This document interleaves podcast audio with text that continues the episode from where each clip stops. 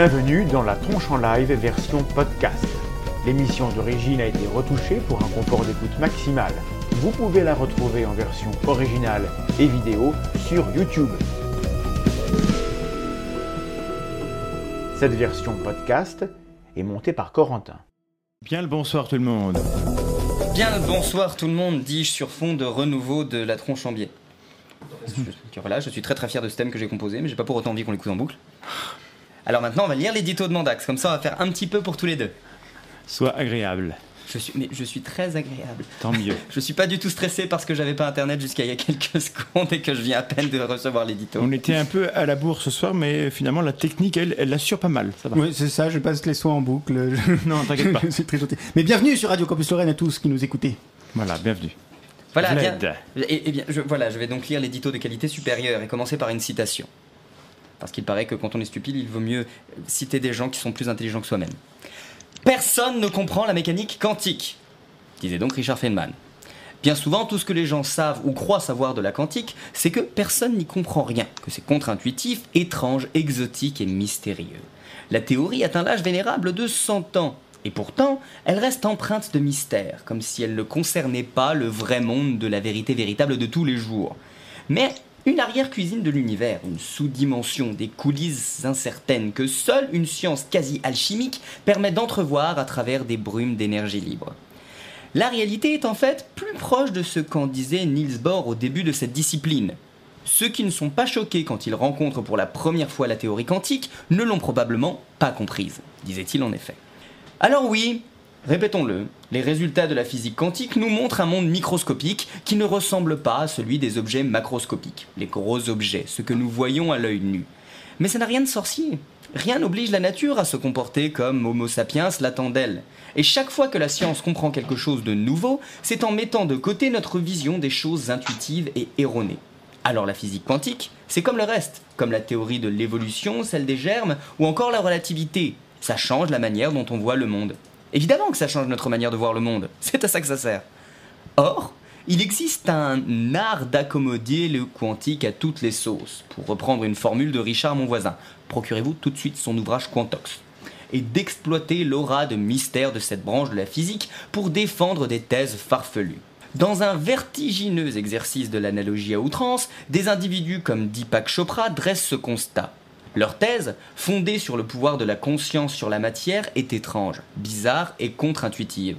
Or, la physique quantique semble étrange, bizarre et contre-intuitive. Il faut donc nécessairement que les deux soient liés.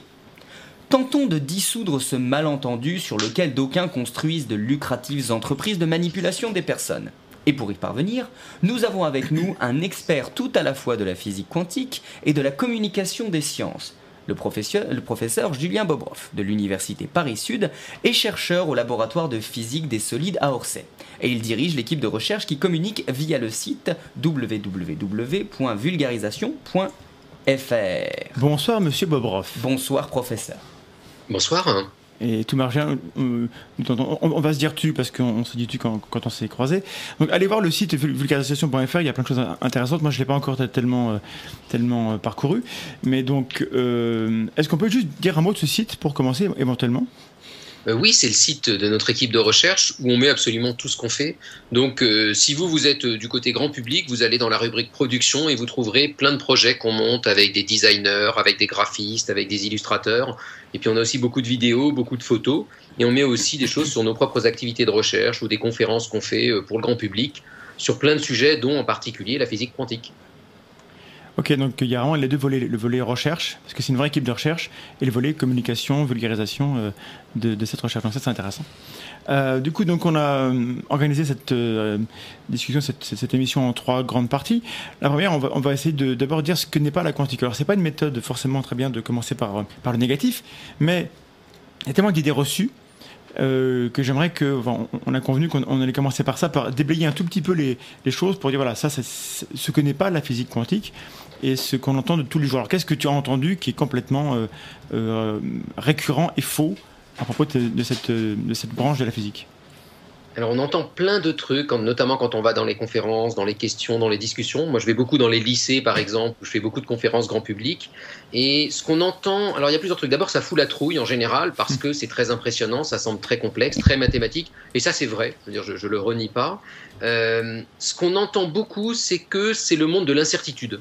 C'est-à-dire qu'il y a ce fameux principe d'incertitude dont on reparlera peut-être dans la suite, et qui fait dire aux gens que, en gros, les physiciens qui font de la physique quantique savent peut-être pas forcément bien ce qu'ils font, n'y comprennent peut-être pas grand-chose. hein. C'est toujours cette citation qu'on nous ressort de Feynman. Et en fait, quand on lit la suite de la citation, on voit bien que c'est pas exactement ce qu'il veut dire. Ah, Mais donc, il y a l'idée que mais les physiciens comprennent pas nécessairement tout à la quantique, et on est dans le domaine de l'incertain. Ça, c'est vraiment la première idée reçue qui revient absolument systématiquement. D'accord. Mais justement, sur Feynman et sur la citation, moi j'ai- j'ai fait mes devoirs rapidement, et donc j'ai vu cette phrase que je connais bien, enfin que qu'on voit partout, donc qui est de Feynman. Ça, par contre, j'étais pas sûr que c'était lui, donc ça j'ai vérifié. Mais du, coup, alors, euh, une fois qu'il a dit ça et qu'il semble dire que personne ne comprendra jamais rien à, la théorie, est-ce qu'il y a autre chose qui complète cette citation et qui change le sens? Oui, ouais, bien sûr. En fait, la citation, elle est extraite d'une conférence où il t'explique toute la physique quantique. Donc le type, il passe quand même deux heures à expliquer de façon sublime la physique quantique parce que c'était un incroyable pédagogue. Et donc c'est au moment où il est en train d'expliquer des expériences sur des électrons qui montrent la dualité qui veut faire sentir aux gens que c'est vraiment très paradoxal et que c'est vraiment surprenant. Et donc il dit à ce moment-là, en anglais, enfin ou en français comme tu l'as dit, euh, je peux dire euh, à peu près que personne ne comprend la physique quantique, mais il rajoute juste après que euh, je crois qu'il dit, alors de mémoire, il dit euh, Je vais vous dire comment la nature se comporte, justement, et c'est ça que je vous fais dans cette conférence. Et il faut que vous l'admettiez, et il ne faut pas que vous remettiez ça en cause. La nature se comporte comme ça parce qu'on l'a vu à travers des expériences, Mhm. et si vous acceptez ces faits expérimentaux, alors vous allez trouver que c'est absolument délicieux et envoûtant. Mais il faut que vous arrêtiez juste de vous dire Mais comment est-ce que c'est possible? En, en gros, il est en train de dire aux gens Essayez pas tout de suite de faire de la philosophie sur la physique quantique, acceptez les faits expérimentaux tels qu'ils sont, et là, vous comprendrez complètement cette physique-là. Si vous essayez d'aller au-delà et d'avoir une compréhension épistémologique profonde sur la philosophie du monde, là, vous allez un peu plus en baver. Bah oui, c'est ce que font beaucoup de gens. Mais du coup, c'est- frappant parce que moi, ça j'ignorais, mais ça ressemble un petit peu à ce qui se passe avec, avec Darwin, où on cite euh, toujours sa phrase sur l'œil, où il dit que sa théorie ne peut pas expliquer l'œil. En fait, euh, il met un point et la phrase d'après, il explique l'œil. Bien sûr, Et- donc c'est exactement la même chose avec. Feynman. Et, et- et évidemment, dans tous les autres écrits de Feynman, il insiste bien sur le fait que c'est une physique qu'on comprend bien. Mais alors, ce qui est intéressant, c'est que il distingue bien ce que ça veut dire que comprendre scientifiquement. Et ça, Feynman était vraiment une des personnes qui comprenait le mieux scientifiquement la physique quantique à son époque. Mhm. Et ce que ça veut dire de le sentir, d'en avoir l'intuition. Et à mon avis, c'est ça qu'il est en train de dire quand il dit on comprend pas la physique quantique. Ça veut juste dire avec nos cinq sens, nous Homo sapiens, hein, comme tu disais très bien dans l'introduction, on n'a pas l'intuition de la physique quantique, mais il rajoute, et ça je crois qu'il le dit dans le même bouquin d'ailleurs, ou peut-être dans un autre bouquin, il dit, euh, c'est pareil avec n'importe quelle grande idée qui est apparue dans l'histoire des sciences. Il faut une ou deux générations pour s'y faire et s'y habituer. Ça. Et il dit, dans une ou deux générations, ça semblera absolument naturel à tout le monde que la nature soit comme ça. Mais, on- nous, on a un petit temps d'adaptation, mais ça a été exactement pareil quand on a découvert l'électromagnétisme, par exemple. Il n'y a, rien de très nouveau dans l'histoire des sciences avec la physique quantique. Il faut s'y habituer. Et c'est aussi le job hein, de, trucs comme ce que vous faites là ce soir ou, ce que moi je fais de mon côté, qui est bah, d'essayer de faire sentir aux gens ce que veut dire la physique quantique, que ça n'a rien de mystérieux ou d'effrayant, mais qu'il faut juste, oui c'est vrai, franchir une petite étape euh, complexe pour comprendre comment ça se comporte, mais comme n'importe quelle nouvelle théorie, moi je dirais. Ça, ça, ça m'intéresse. Est-ce que vraiment euh, la physique quantique dans, l'histoire des idées, euh, elle, elle a rien de particulier? Elle n'est pas vraiment, vraiment nouvelle, vraiment euh, Pour moi, elle est déstabilisante par rapport aux autres? et déstabilisante que toute grande révolution scientifique. La relativité restreinte ou la relativité générale, ça a été des chocs incroyables. L'électromagnétisme, écoute, de découvrir qu'il y a des ondes invisibles qui Mhm. nous entourent et que la lumière, c'est pas juste des rayons, c'était un truc complètement dingue à l'époque. L'électricité, cette espèce de chose invisible mais qui peut t'électrocuter, c'était un truc complètement fou. Donc, je, je vois rien de très spécifique à la quantique qu'on n'ait pas eu avant dans l'histoire des sciences. Le fait qu'on ne voit pas ce dont on parle, c'est arrivé depuis le début de l'histoire des sciences. ça. Les forces, on les voit pas. Le magnétisme, on le Bien voit sûr. pas. Donc, je, je vois rien de très spécial à la physique quantique. Je crois qu'il faut un petit temps d'adaptation, euh, mais à mon avis, et, et- et d'ailleurs, ce dont on va parler après, c'est-à-dire tous les charlatans et les pseudosciences font avec la physique quantique ce que tous leurs ancêtres ont fait avec tous les autres pans de la science à chaque fois. Et ça, ça me paraît extrêmement important, enfin, de, de, de- de Mhm. prendre un peu de recul par rapport au présent, où on a l'impression vraiment qu'on vit une époque particulière et que la physique quantique, c'est vraiment quelque chose que, qui, qui, qui fait, euh, qui fait date euh, et qui, qui est vraiment très très différent des autres théories. Et en fait, tu nous dis que non. Quand, quand Non, on regarde l'histoire des sciences pour de vrai, euh, c'est pas différent des autres théories. Bon, c'est un point de vue personnel, mais pour moi, c'est absolument aussi troublant que quand Hertz découvre qu'il y a des ondes invisibles autour de lui dans un amphithéâtre en Allemagne à la fin du 19e siècle. D'accord. Et donc, alors, comme autre euh, idée reçue euh, qui revient. Comme autre idée reçue, alors, t'en as une, c'est que euh, c'est très théorique, très mathématique, très abstrait. Donc, ça, c'est assez vrai, hein, c'est pas une idée reçue. Mais que donc, ça sert vraiment à rien dans la vie de tous les jours. Oui. Et que, après tout, on peut laisser ça aux physiciens, que nous, on s'en fiche dans la vie de tous les jours. Alors, ça, c'est vraiment une grosse bêtise. Pour ne pas Ouais, être et ça, j'ai oublié, dans- l'édito, je voulais en parler, et j'ai totalement oublié qu'il y a des vraies applications, en fait. Bah, c'est pas seulement les vraies applications, c'est-à-dire que toutes les technologies modernes, en gros, Ouais. sont basées sur la physique quantique et ont été inventées par les physiciens de la physique quantique. C'est-à-dire que le laser, c'est inventé par la physique quantique. Les transistors et toute l'électronique qui compose les smartphones, les ordinateurs, c'est inventé par la physique quantique. Toutes les cellules photovoltaïques, euh, toutes les caméras CCD, c'est inventé par la physique quantique. Toute la fluorescence, c'est compris par la physique quantique. Donc, sans physique quantique, on n'aurait pas grand-chose de nos technologies actuelles. Donc, se dire, oh, bah, la physique quantique, je la laisse aux théoriciens dans les laboratoires, à mon avis, c'est un non-sens. Voilà, c'est qui tout double? Soit tout le monde est rassuré, soit tout le monde a peur. Parce que donc, on, a du quantique si- partout. Oui, enfin, elle, elle est à l'origine de la plupart des technologies qui nous entourent, mais je vois pas pourquoi on devrait en avoir peur plus que d'une autre théorie. Bien sûr. Non, mais c'est. euh, Pour moi, toute la révolution industrielle, par exemple, du 19e siècle, elle était basée sur la thermodynamique, qui a dû sembler très étrange à l'époque, mais voilà, on s'y habitué, et maintenant, ça nous choque plus de voir des moteurs à vapeur, par exemple. En effet. Donc, euh, donc c'est, c'est- deuxième idée, est-ce qu'il y a euh, une troisième idée reçue importante? C'est vrai que moi, j'ai, pas de notes. Hein, Non, non, moi non plus, c'est déjà pas mal, il me semble. Le côté euh, c'est incertain, le côté c'est mystérieux, on n'y comprend rien, et puis le côté c'est très théorique et c'est sans lien avec la réalité. Moi, c'est ce que j'entends le plus souvent, tant qu'on va pas évidemment ensuite vers la pseudoscience, le charlatanisme et autres. Mais tant qu'on reste juste dans les a priori que les gens ont sur cette physique-là, c'est ça qui revient le plus souvent. Et, et à nouveau, moi, j'accuse pas les gens de penser ça. Je, je le pensais avant eux exactement de la même manière. Et il y a plein de bonnes raisons pour le penser. Je veux dire, c'est vrai que c'est pas simple, c'est vrai que les gens en parlent d'une certaine manière, et que les gens aussi, il faut être honnête, même nous vulgarisateurs, on se fait plaisir à manier les paradoxes, à manier les choses très conceptuelles, très formelles, et donc on fout aussi un petit peu la trouille aux gens sur cette discipline. Donc je, plaide coupable également pour ces idées reçues. hein. Évidemment, on va parler de- de- des charlatans et des. Parce que bon, par rapport au thème de l'émission et, de la chaîne, on s'intéresse aux, croyances un peu bizarres. Donc ça, ça sera plutôt à la fin de l'émission. D'abord, on va essayer de, de le terrain, d'éclairer un peu ceux qui, se posent des questions sur ce que c'est que la, physique quantique et notamment parler de des limites du. Enfin, c'est un modèle. Enfin, c'est une théorie donc c'est un modèle et ça s'applique pas à, tout et n'importe quoi. Il faut des conditions pour être dans le quantique. Donc Oui, ça, je pense que c'est important de que, dont tu as parlé dans une euh, dans une conférence que tu as donnée à Rennes et dont on va donner les, le lien plus tard pour que les gens aillent, aillent voir euh, en vrai avec des, des belles images euh, animées sur les. Enfin voilà, enfin, elle est super. Donc bon, mais on, on va d'abord parler de ça. Quelles sont les conditions pour qu'on soit vraiment dans, dans le monde du quantique? D'accord. Alors, l'idée de base, mais on va voir qu'elle est un tout petit peu plus subtile, c'est de se dire, dès que c'est très petit, les lois de la physique quantique s'appliquent. Alors, très petit, ça veut dire quoi? Ben, Par exemple, si on est à un milliardième de mètre, donc en gros euh, un ou deux atomes, là, il faut utiliser les lois de la physique quantique. Donc, dès qu'on va être à toute petite échelle et qu'on va traiter un objet tout petit, un électron, un atome, une molécule, on va devoir avoir recours aux lois de la physique quantique. Donc, ça, c'est vrai. Alors, quelles sont les limites de ça? C'est-à-dire à quel moment ça ne marche plus? Alors, une idée souvent euh, qu'on entend, c'est de se dire, bah, ça marche pas dès que l'objet va être très gros. Et ce qui est assez vrai également, mais là, là, va falloir que je vous parle un peu de science, parce que ça va être un point qui va être clé dès qu'on va vouloir euh, décanuler toutes les arnaques et tous les charlatanismes. C'est-à-dire, à quel moment s'arrête la quantique et comment est-ce qu'on en est sûr? Parce qu'après tout, moi, je pourrais vous balancer des trucs juste parce que des théories le disent. Donc, pourquoi est-ce qu'on l'a testé expérimentalement? Ce qu'on a compris, et, et c'est quelque chose qu'on a compris assez récemment, hein, ça a seulement 10-20 ans cette compréhension, donc je, je comprends qu'on ait pu dire plein de choses fausses dans le passé, mais ce qu'on a compris assez récemment, c'est qu'en gros, ce qui va compter, c'est pas seulement la taille de l'objet, mais c'est aussi la façon dont il interagit avec ce qu'il y a autour de lui. Alors, je vais essayer d'être un petit peu plus clair et précis, mais en gros, voilà. par exemple. Imaginez, voilà, imaginez un tout petit objet, un atome ou quelques atomes les uns avec les autres. Ça, c'est quantique. Il n'y a aucun problème. Les lois de la quantique s'appliquent. On les a testées de toutes les façons possibles et c'est très robuste. Cet objet va arrêter d'avoir un comportement quantique quand on va commencer à le faire interagir, par exemple, avec beaucoup de lumière ou par exemple avec d'autres atomes. Si on balance sur cette grosse molécule plein d'autres molécules et qu'on les fait taper les unes sur les autres, l'objet va s'arrêter d'avoir des comportements quantiques.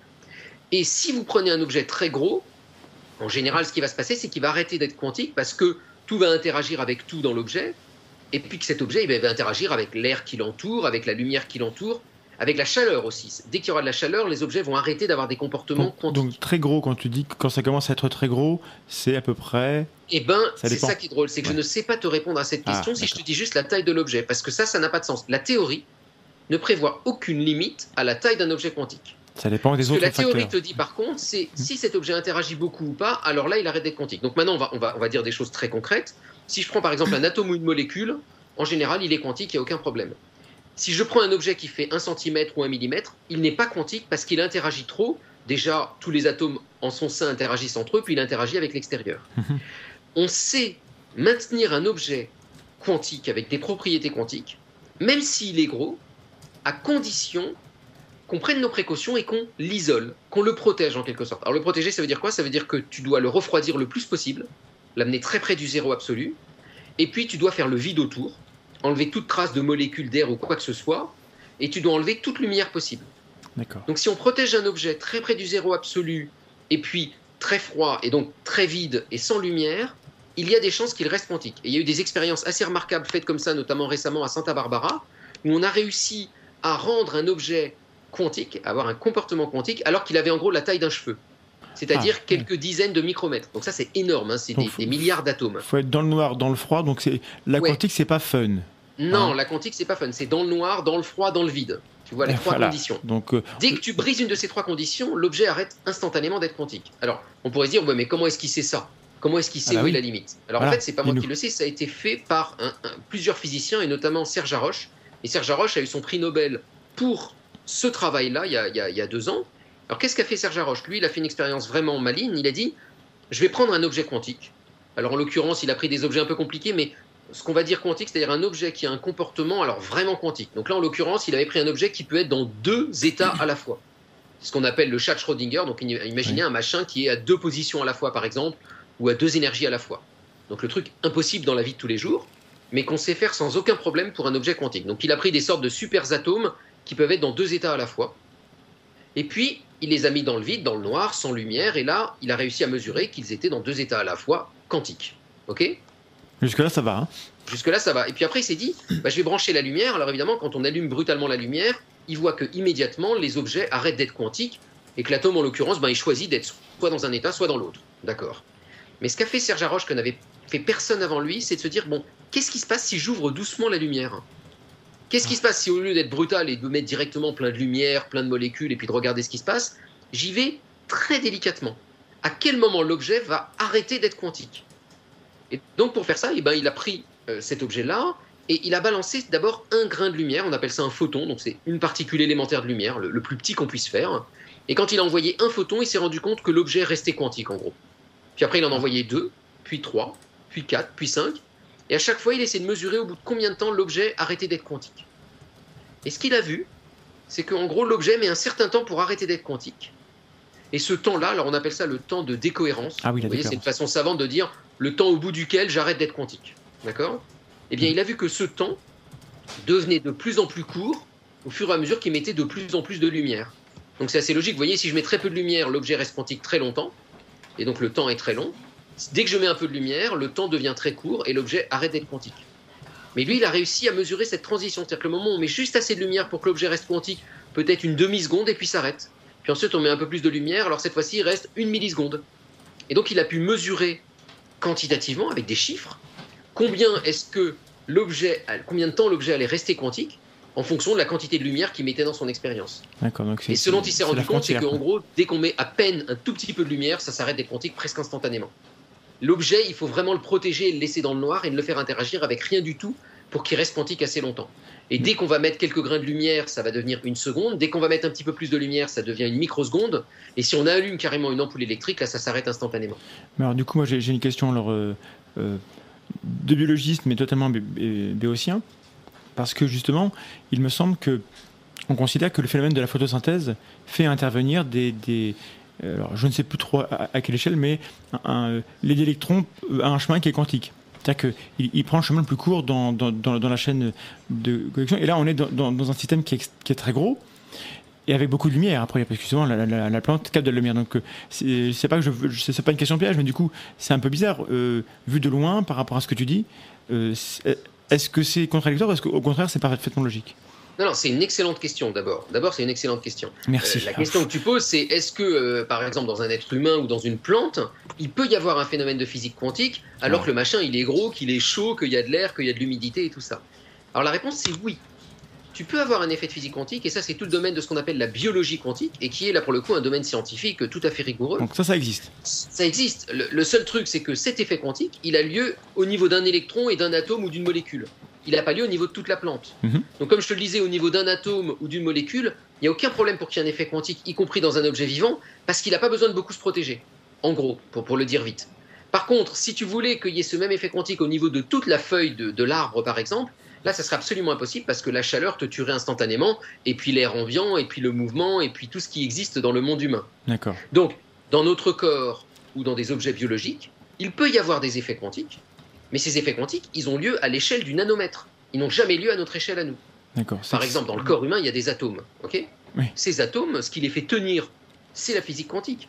Le mouvement des électrons et la façon dont ils se composent autour du noyau, c'est la physique quantique. Et j'ai pas de problème avec ça. Je suis pas en train de dire que les atomes ne sont pas quantiques. Je dis juste que tous ces atomes ensemble qui forment un gros objet qui est mon corps, là pour le coup, le corps n'a plus aucune chance d'être quantique. Donc Bon. ce que je dis juste, c'est il peut y avoir des phénomènes quantiques à l'échelle d'un atome ou d'une molécule, y compris dans des objets vivants. Aucun problème avec ça. Ça peut même permettre de comprendre certaines réactions chimiques qui sont liées au monde vivant. Aucun problème avec ça. Mhm. Par contre, il ne faut pas en conclure que un objet vivant dans sa globalité, qui fait 1 cm ou 1 mm ou 1 mètre, pourrait lui-même être quantique. Ça, c'est rigoureusement impossible dans le monde réel qui nous entoure. Et ça a été testé en laboratoire. Ah, on, on l'a testé sur, les, sur des, euh, des gros Bah non. objets vivants? On, on- on l'a testé sur des gros objets pas vivants, et déjà sur des gros Oui. objets pas vivants, tu n'y arrives pas. Donc on pourrait mettre une feuille dans l'expérience de Serge Haroche, on verrait qu'elle peut jamais se mettre dans deux états à la fois. D'accord. Le seul cas où on a réussi à mettre un objet gros dans deux états à la fois, c'est celui dont je te parlais à Santa Barbara. C'est le record actuel. Et l'objet, il, il est déjà assez gros, hein, il fait 60 micromètres, mais il est mis à 0,025 degrés du zéro absolu. D'accord. Et dans le noir et dans le vide. Donc, on n'est pas dans un objet vivant sur Terre. donc même, même si, on- parce que certains vont, le dire, oui, mais puisque vous l'avez pas fait, vous pouvez pas, pouvez pas savoir. Pas Ah si, alors attends, ça. excuse-moi, Si j'ai pas été clair. Si je prends cet objet que je vois dans un état superposé quantique, et puis que soudain j'allume la lumière et que je mets la température de la Terre, par exemple, il arrête instantanément d'être quantique. Et ça, on le voit en laboratoire et on le voit dans la vie de tous les jours. Je sais bien dans la vie de tous les jours qu'une feuille n'est pas à deux endroits à la fois. On en fait l'expérience quotidienne. Mais on peut le tester en laboratoire. Mais dis bien que euh, il va pas dire qu'il est à deux endroits, mais ils, ils pourront te dire que la feuille est, est dans deux états. Est-ce que, ça- est-ce que ça a un sens d'ailleurs de, de- de- de dire ça Alors- pour un objet de cette, cette taille?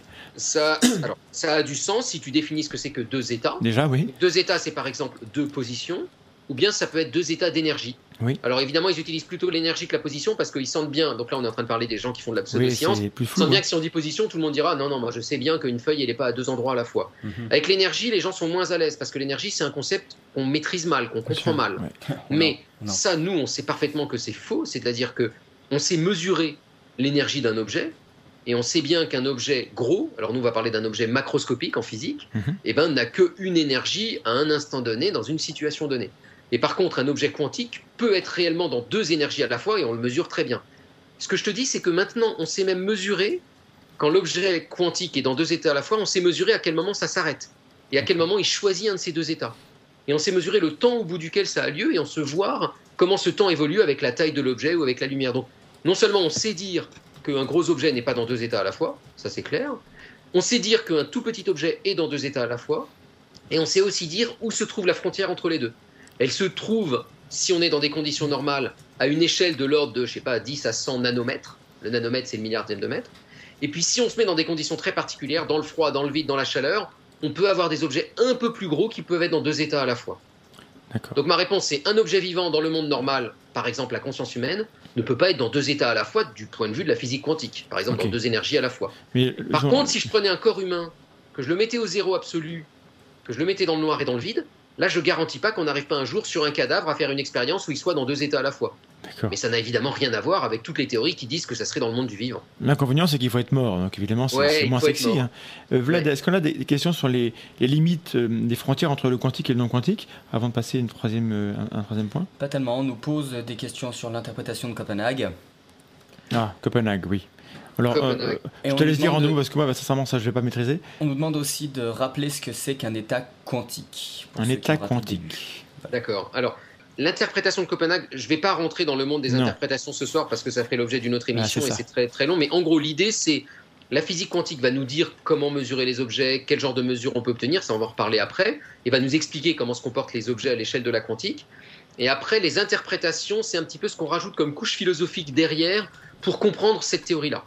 Et il y a différentes façons d'interpréter les résultats de la physique quantique, plus ou moins minimales, et l'interprétation de Copenhague est une des interprétations les plus utilisées, disons, dans, dans- dans le monde des physiciens, mais il y a différentes interprétations possibles. Ça ne veut pas dire qu'il y a différentes physiques possibles. C'est-à-dire qu'on pourrait dire, ah bah vous voyez, ils savent pas Hmm. ce qu'ils vont faire vu qu'ils ont différentes façons d'interpréter leurs résultats. Pas du tout. On les interprète tous et on manipule tous la physique quantique exactement de la même manière, avec les mêmes lois, les mêmes concepts. C'est quand après on veut commencer à faire un peu d'épistémologie qu'on interprète ça différemment les uns les Pour autres. donner du sens, et ouais, d'accord. Voilà. Et du coup, Copenhague, qu'est-ce qu'ils disent, ceux qui sont tenants de cette. euh, Oh, c'est une théorie un peu minimaliste. Toutes ces théories-là ont à voir avec ah, qu'est-ce que c'est que la mesure en physique quantique et qu'est-ce qu'on est en train de faire quand on mesure en physique quantique? Voilà. Donc ça, je vous expliquerai peut-être un petit peu après ce que c'est que la physique quantique et qu'est-ce qui se passe quand on mesure en physique quantique. Pour mieux comprendre l'interprétation de Est-ce que c'est, en deux mots, est-ce que c'est l'effet de l'observateur ou, c'est- ou- ou- Oui, c'est ça. C'est relié, c'est relié à ça et à la façon dont on va manipuler les mathématiques en physique quantique. C'est ça- en gros relié à ça, aux états propres, aux vecteurs on, propres, à des on- choses comme on ça. en parlera quand on, on ira dans le vif du sujet tout à l'heure, Ouais. je pense. Ouais. Donc là, Exactement. du Alors- coup, euh, enfin, à moins que tu veuilles continuer sur euh, cette Non, non, sur ce qu'était un état quantique, euh, où tu Oui. demandais ce qu'était un état quantique, la, la réponse, elle va être aussi euh, avec l'explication de ce qu'est la physique quantique. Mais disons, un état, c'est juste une situation dans laquelle on est. Donc, par exemple, c'est une valeur d'énergie. Euh, alors, c'est un petit peu plus compliqué mathématiquement, mais en gros, c'est, par exemple, euh, si je prends un grain de lumière, que je lui mets deux fentes face à lui, eh ben, l'état va me dire comment il se comporte et où est-ce qu'il est à un moment donné, à un instant donné. Alors, je, je le dis pas très bien parce que je le dirais mieux mathématiquement, mais un état quantique, en gros, c'est ça. Ça caractérise comment est un objet à un moment donné. Donc c'est, Euh, c'est une valeur mathématique, quoi. C'est, une description Ouais, mathématique. c'est- c'est pas une distribution, c'est un objet mathématique en fait. Alors ça dépend, on peut donner plein de sens à état, mais c'est ce qu'on appelle nous un état propre. Donc on va dire que c'est un objet mathématique qui me permet de définir comment est euh, mon photon ou ma- mon atome. Et quand je dis qu'il y a une superposition d'états, bah, je dis juste qu'il peut être dans deux situations à la fois et qui sont caractérisées par ces deux états. Ça peut vouloir dire par exemple qu'il est dans deux positions à la fois ou qu'il est dans deux énergies à la fois, Vlad qu'il a deux aimants avec un pôle sud et un pôle nord différents à la fois. Je, justement, en fait, peut-être que, peut-être que vous avez déjà répondu à cette question, comme je, comme je suis aussi sur le chat, euh, du coup, je, je, je rate sans doute certaines informations, mais est-ce que ce serait possible de, de, de définir un peu énergie? Ah, c'est compliqué ça. C'est compliqué, mais c'est- tellement un mot qui est utilisé justement par les tenants Mais des oui. théories à la con que ça pourrait être bien de savoir de quoi on parle quand on parle d'énergie. Alors juste, euh, je vais tenter, du coup tu vas me corriger, euh, Julien. L'énergie, en fait, ça n'existe pas. De ce que j'ai pu lire, c'est surtout un, un rapport, c'est une formule mathématique euh, pour, pour décrire un changement d'état ou pour décrire une relation entre deux, entre deux éléments. Dans deux, non, c'est pas ça? Ouais, en, en gros, c'est la, la- la capacité que va avoir euh, hein. un, un objet ou un système de physique à, euh, comment on peut dire ça, à, à créer un travail, à produire un travail. C'est-à-dire que quand tu as beaucoup d'énergie, tu es capable, euh, si je te donne un vélo, de beaucoup tourner sur ton vélo et si je relie le vélo à une ampoule, d'allumer l'ampoule très fort. En gros, l'énergie, elle va mesurer ça. Donc on voit bien chez nous quand on va mesurer. Ah non, alors on chez nous on mesure des puissances, donc c'est encore un peu différent. Mais euh, après j'ai du mal si je définis ça pas un peu scientifiquement euh, oui. avec euh, de- du langage mathématique. Mais en gros oui, c'est relié à la capacité qu'a un système de faire du travail ou de produire un travail. Ouais, Donc Ouais. c'est lié à un mouvement par exemple ou à de la chaleur ou à de l'électricité euh, et ça s'exprime en joules. Et je sais pas si je vous ai beaucoup aidé en vous disant ça. En gros, quelqu'un qui, qui, qui parlerait d'énergie sans être capable de- de- de- d'exprimer quelque chose en joule, il ne dit rien de, de- de vrai par rapport à la. Peut-être qu'il dit plein de choses du point de vue de ce que peut être l'énergie dans plein d'autres champs que la science, mais il ne dit rien pour la science elle-même. D'accord. À nouveau, il faut bien distinguer, c'est-à-dire que l'énergie, et comme souvent plein d'autres mots en science, elle a un mot très différent dans la vie de tous les jours. Ah, je suis plein d'énergie ce matin. Oui. Ça ne veut pas forcément dire que je vais arriver à tourner sur un vélo et allumer une ampoule électrique. Et donc, il faut bien distinguer ce que j'appelle l'énergie dans le champ de la science et hors du champ de la science. Dans le champ de la science et de la physique, elle a une définition très précise, évidemment. Hors du champ, on peut lui faire dire tout et n'importe quoi.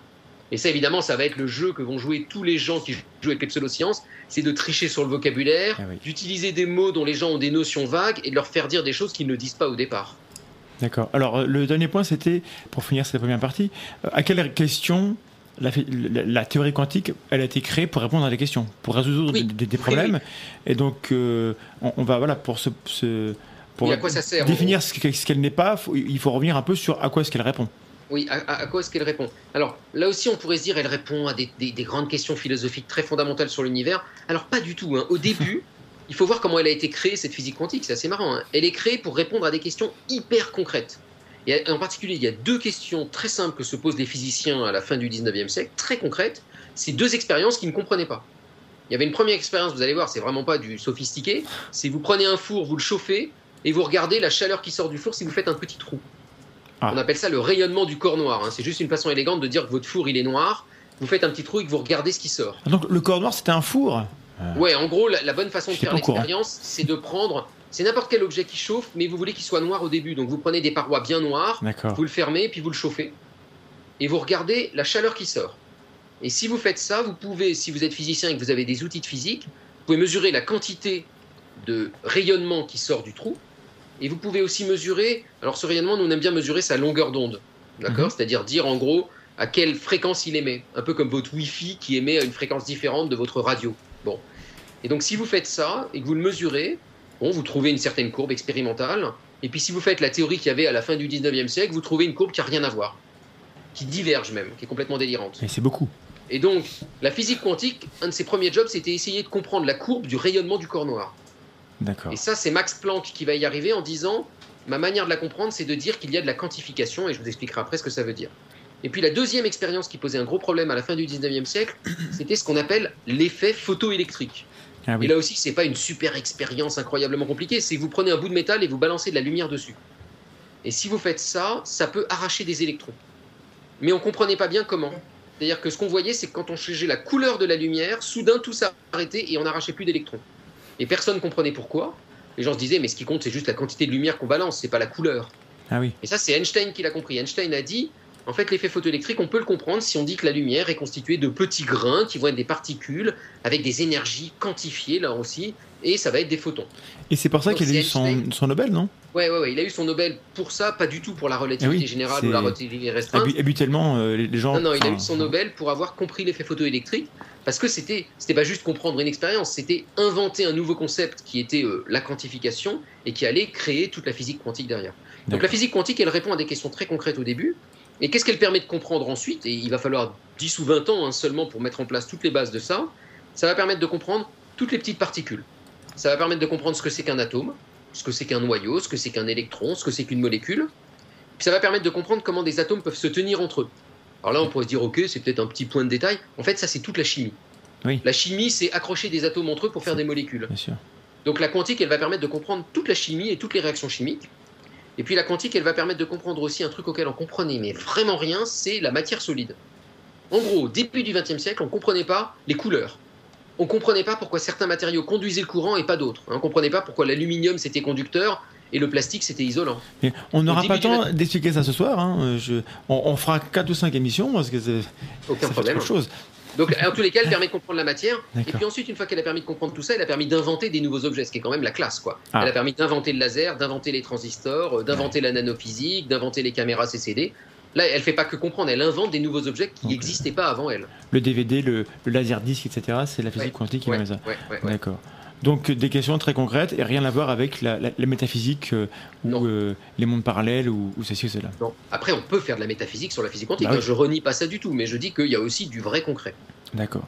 Bah alors, c'est bien parti. Je me tourne vers Vlad, savoir si on. Parce que le chat, apparemment, il s'amuse beaucoup. Il y a plein de bêtises qui sont, qui sont dites. Mais est-ce qu'on a des questions Moi, euh, ça. Sérieuses dans le chat? C'est pas grave, tu, tu peux tu peux t'en passer. Moi, moi, je vois pas, mais je, je vois de loin. Et apparemment, c'est rigolo. Vlad, Non, non, on reste sérieux, c'est dans le off du chat. Euh, alors, il n'y a pas forcément beaucoup de questions, et les quelques questions qui sont posées, il y a des réponses qui sont offertes directement dans le chat, donc c'est magnifique. bien. M- Merci. Personne euh, n'a au- besoin de moi, en fait, c'est la classe, ça. Mais voilà, on est bon. On, on va rester tous les deux. On va pas papoter. On va Ça laisser va le chat. Ah, donc je, suis, je suis exclu d'office, Ah merci non, mais t'es beaucoup. dans le chat. C'est parfait. Tu rigoles, toi. Hein nous ici on est sérieux. à côté Merci. ça rigole avec Ciné et Vlad qui, qui se marrent comme des bautruches là. Eh ben, heureusement qu'il est là. hein. Bravo. hein. Et, et donc nous entamons la deuxième partie et le, on va. le titre à lui seul a une allure folle, professeur de physique Oui. quantique. C'est bon, c'est pas forcément le titre qu'il a, mais bon, euh, ce soir, ce soir c'est, c'est le cas en tout cas. Et donc maintenant on va vraiment entrer dans le vif du sujet et voir ce qu'est ce qu'est vraiment la physique quantique et comment on, on a su que c'était que, que la théorie disait vrai. D'accord Monsieur Bobrov. Alors, on y va. Là, je suis professeur de physique quantique et je vais vous faire un cours en 5 minutes pour vous expliquer tout ce que vous avez toujours voulu savoir sur la physique quantique. Euh, donc, je vais vous décrire ce qu'est une particule quantique. Donc quand je dis particules, vous pouvez vous mettre dans la tête un atome, un électron, un photon, ça marche pour toutes ces particules-là, d'accord? Donc l'idée de départ, c'est l'idée la plus compliquée à, à- à appréhender, mais c'est celle qui va permettre de déduire toutes les autres, d'accord? C'est l'idée de la dualité. La que dualité. un objet quantique, il faut l'imaginer comme deux objets à la fois en quelque sorte. C'est à la fois un corpuscule, donc comme un, un petit corps, comme un petit poids ou comme je sais pas une, une- une noix, une balle de tennis, Un pois comme ça. On prend un Un pois, pois chiche. chiche, voilà. parfait, voilà. À la fois un pois chiche et à la fois une sorte d'onde. L'onde, c'est un peu comme une vague sur la mer, d'accord? Donc, alors une onde, qu'est-ce que ça veut dire? Ça voudrait dire que ce pois chiche, il serait à plein d'endroits à la fois en même temps. D'accord? Bah, Donc imaginez non, votre pois chiche maintenant. hein. il, il est une forme de petit nuage pois chiche, d'accord Donc il se balade sur, je sais pas, euh, toute une forme. Le nuage, il peut avoir une forme particulière, il peut être un rond, il peut être un trèfle à quatre feuilles, enfin voilà, il, il a une certaine forme. Donc ça, c'est votre objet quantique, et le pois chiche refuse de choisir entre ces deux états. D'accord? Ça, c'est ce qu'on appelle la dualité en particules. Si vous essayez maintenant de mesurer où est le pois chiche, vous y allez, vous êtes bourrin, vous prenez une photo, vous faites une mesure avec un oscilloscope ou un appareil de physicien, on va dire. À ce moment-là, très soudainement, votre nuage de pois chiche va se réduire romph, en un petit point et redevenir un tout petit pois chiche. À cause du flash. Ouais, à cause de la mesure, à cause du fait que vous avez essayé de le mesurer. Au moment où vous avez essayé de le mesurer, le nuage arrête d'être un nuage, se réduit en un tout petit point. D'accord? Alors, Alors, nous, on a les yeux rouges, mais eux, ils font des nuages qui se rétrécissent. Voilà, c'est un peu ça. Alors, où est-ce qu'il se réduit En fait, il va choisir au hasard n'importe où dans le nuage. Donc, il va pas aller se réduire euh, à 4 km de là, il va vraiment rester dans son nuage, Mhm. mais il peut se réduire aléatoirement n'importe où à l'intérieur du nuage. Alors, il y a des nuages qui sont un peu plus denses au milieu que sur les bords. Dans ces cas-là, il y a plus de chances que ça se réduise au milieu que sur les Ouais, bords. donc c'est pas toujours aléatoire, c'est ça que tu veux dire. Alors, c'est aléatoire, mais le dé, il peut être un peu truqué au sens où on peut sou- plus souvent tomber sur la phase 6 que la phase 5. Il y a des lois statistiques, mais qui disent que c'est pas la même probabilité. Il y a que quand même des lois, d'accord, c'est Voilà. ça que ça veut dire. ouais. il y a des lois qui disent la chance que j'ai de retrouver mon pois chiche à un endroit ou à un autre si je le fais un million de fois en gros. D'accord C'est beaucoup, on n'a pas le temps ce soir, mais je, je vois. On n'a pas le temps ce soir. Donc ça, c'est l'idée de la dualité. Alors si on accepte cette idée qui peut sembler hyper étrange, hein, je le reconnais bien volontiers, après on peut déduire tous les autres comportements quantiques et en particulier ce truc qu'on appelle le quanta ou la quantification. Alors Ah, voilà. pourquoi? Alors on y vient. Donc imaginez maintenant que votre pois chiche, c'est une onde, tant que vous l'avez pas mesuré, comme une vague. D'accord? Alors une vague, il y a un truc qu'on sait très bien nous les physiciens et, et que savent plein de gens non physiciens d'ailleurs, c'est que elle se comporte pas de la même manière si vous la mettez dans une boîte. Si vous essayez de faire une vague dans un aquarium par exemple, Ah oui, eh ben, vous n'allez pas pouvoir faire n'importe quelle vague. Si vous essayez de tapoter à la surface de l'aquarium, vous allez voir que certaines vagues apparaissent et ça va toujours être les mêmes. En gros, la vague, sur les bords de l'aquarium, elle va rebondir, elle va se resuperposer elle-même et à la fin, vous verrez une vague avec une bosse, deux bosses, trois bosses. Mais vous verrez jamais une vague avec une bosse et demie, par exemple. Alors ça, c'est des trucs, c'est dur de se les représenter. Alors nous, on a fait des petites animations euh, très visuelles que vous pouvez aller voir sur notre site web ou bien sur un autre site qu'on a fait qui s'appelle Tout est quantique. Donc si vous tapez Tout, est quantique, euh, toutetquantique.fr, vous allez retrouver toutes ces petites animations qui vous montrent vraiment visuellement ce qui se passe. D'accord. Donc, av- Donc- av- avec l'exemple de l'aquarium et de la vague, on voit ça? Alors on voit une vraie vague rouge dans une espèce d'aquarium qui sont euh, deux bords euh, noirs et on voit le nombre de vagues qu'elle peut former. Ouais, ouais, ça on le voit très bien. Ok. Et donc, alors, alors, pardon, Alors, mais du, donc, du coup, ça donne ça l'impression que c'est du quantique à l'échelle macroscopique ou est-ce que ça n'a rien à voir? Ah non, parce que ta vague, elle fait un nanomètre, hein, elle n'est pas gigantesque. Hein. Ah, c'est une petite vague. Elle fait pas un kilomètre, hein, elle est toute petite. Mais bon, donc j'ai mon pois chiche vague qui a le droit de former certaines formes seulement dès que je le mets dans une boîte. D'accord? Et si j'ai le droit qu'à certaines formes, ça veut dire que j'ai le droit qu'à certaines énergies et qu'à certains états. Je vous ai dit qu'un état, ça caractérisait euh, une forme, par exemple. Donc voilà, je vais dire qu'il y a l'état 1, c'est quand c'est, euh, je sais pas, une bosse. L'état 2, c'est quand ma vague, elle fait deux bosses. L'état 3, c'est quand elle fait trois bosses, etc. Et alors ça, c'est une conséquence terrible. C'est que si vous voulez voir comment votre pois chiche évolue de une bosse à deux bosses, eh ben ça va être hyper soudain. Il va pas pouvoir faire 1,1 bosse, 1,2 bosse, 1,3 bosse. Il va passer soudainement de une bosse à deux bosses. Donc, Et ça, ça va toujours être vrai dans le monde de la quantique. Dans le monde de la quantique, quand vous avez votre nuage quantique, quand vous essayez de le titiller, de le changer, il va bien vouloir changer, mais il va changer très brutalement pour passer d'un état à un autre état, d'une forme à une autre forme. Il va jamais faire les choses continuellement. D'accord. C'est pas, pas graduel en tout cas. Ouais. C'est pas graduel, c'est discontinu. Ok. Et alors, cette discontinuité, on appelle ça la quantification. C'est très classe. Donc, c'est juste un nom pour dire je n'ai droit qu'à certaines formes et je passe soudainement de nul à l'autre avec des paliers. D'accord? C'est Imaginez, vous avez un ascenseur, vous êtes dans l'ascenseur et l'ascenseur, il a le droit d'aller à différents étages, mais il se téléporte soudainement d'un étage à l'autre. Il va pas doucement monter du premier au deuxième, il va directement du premier au deuxième instantanément.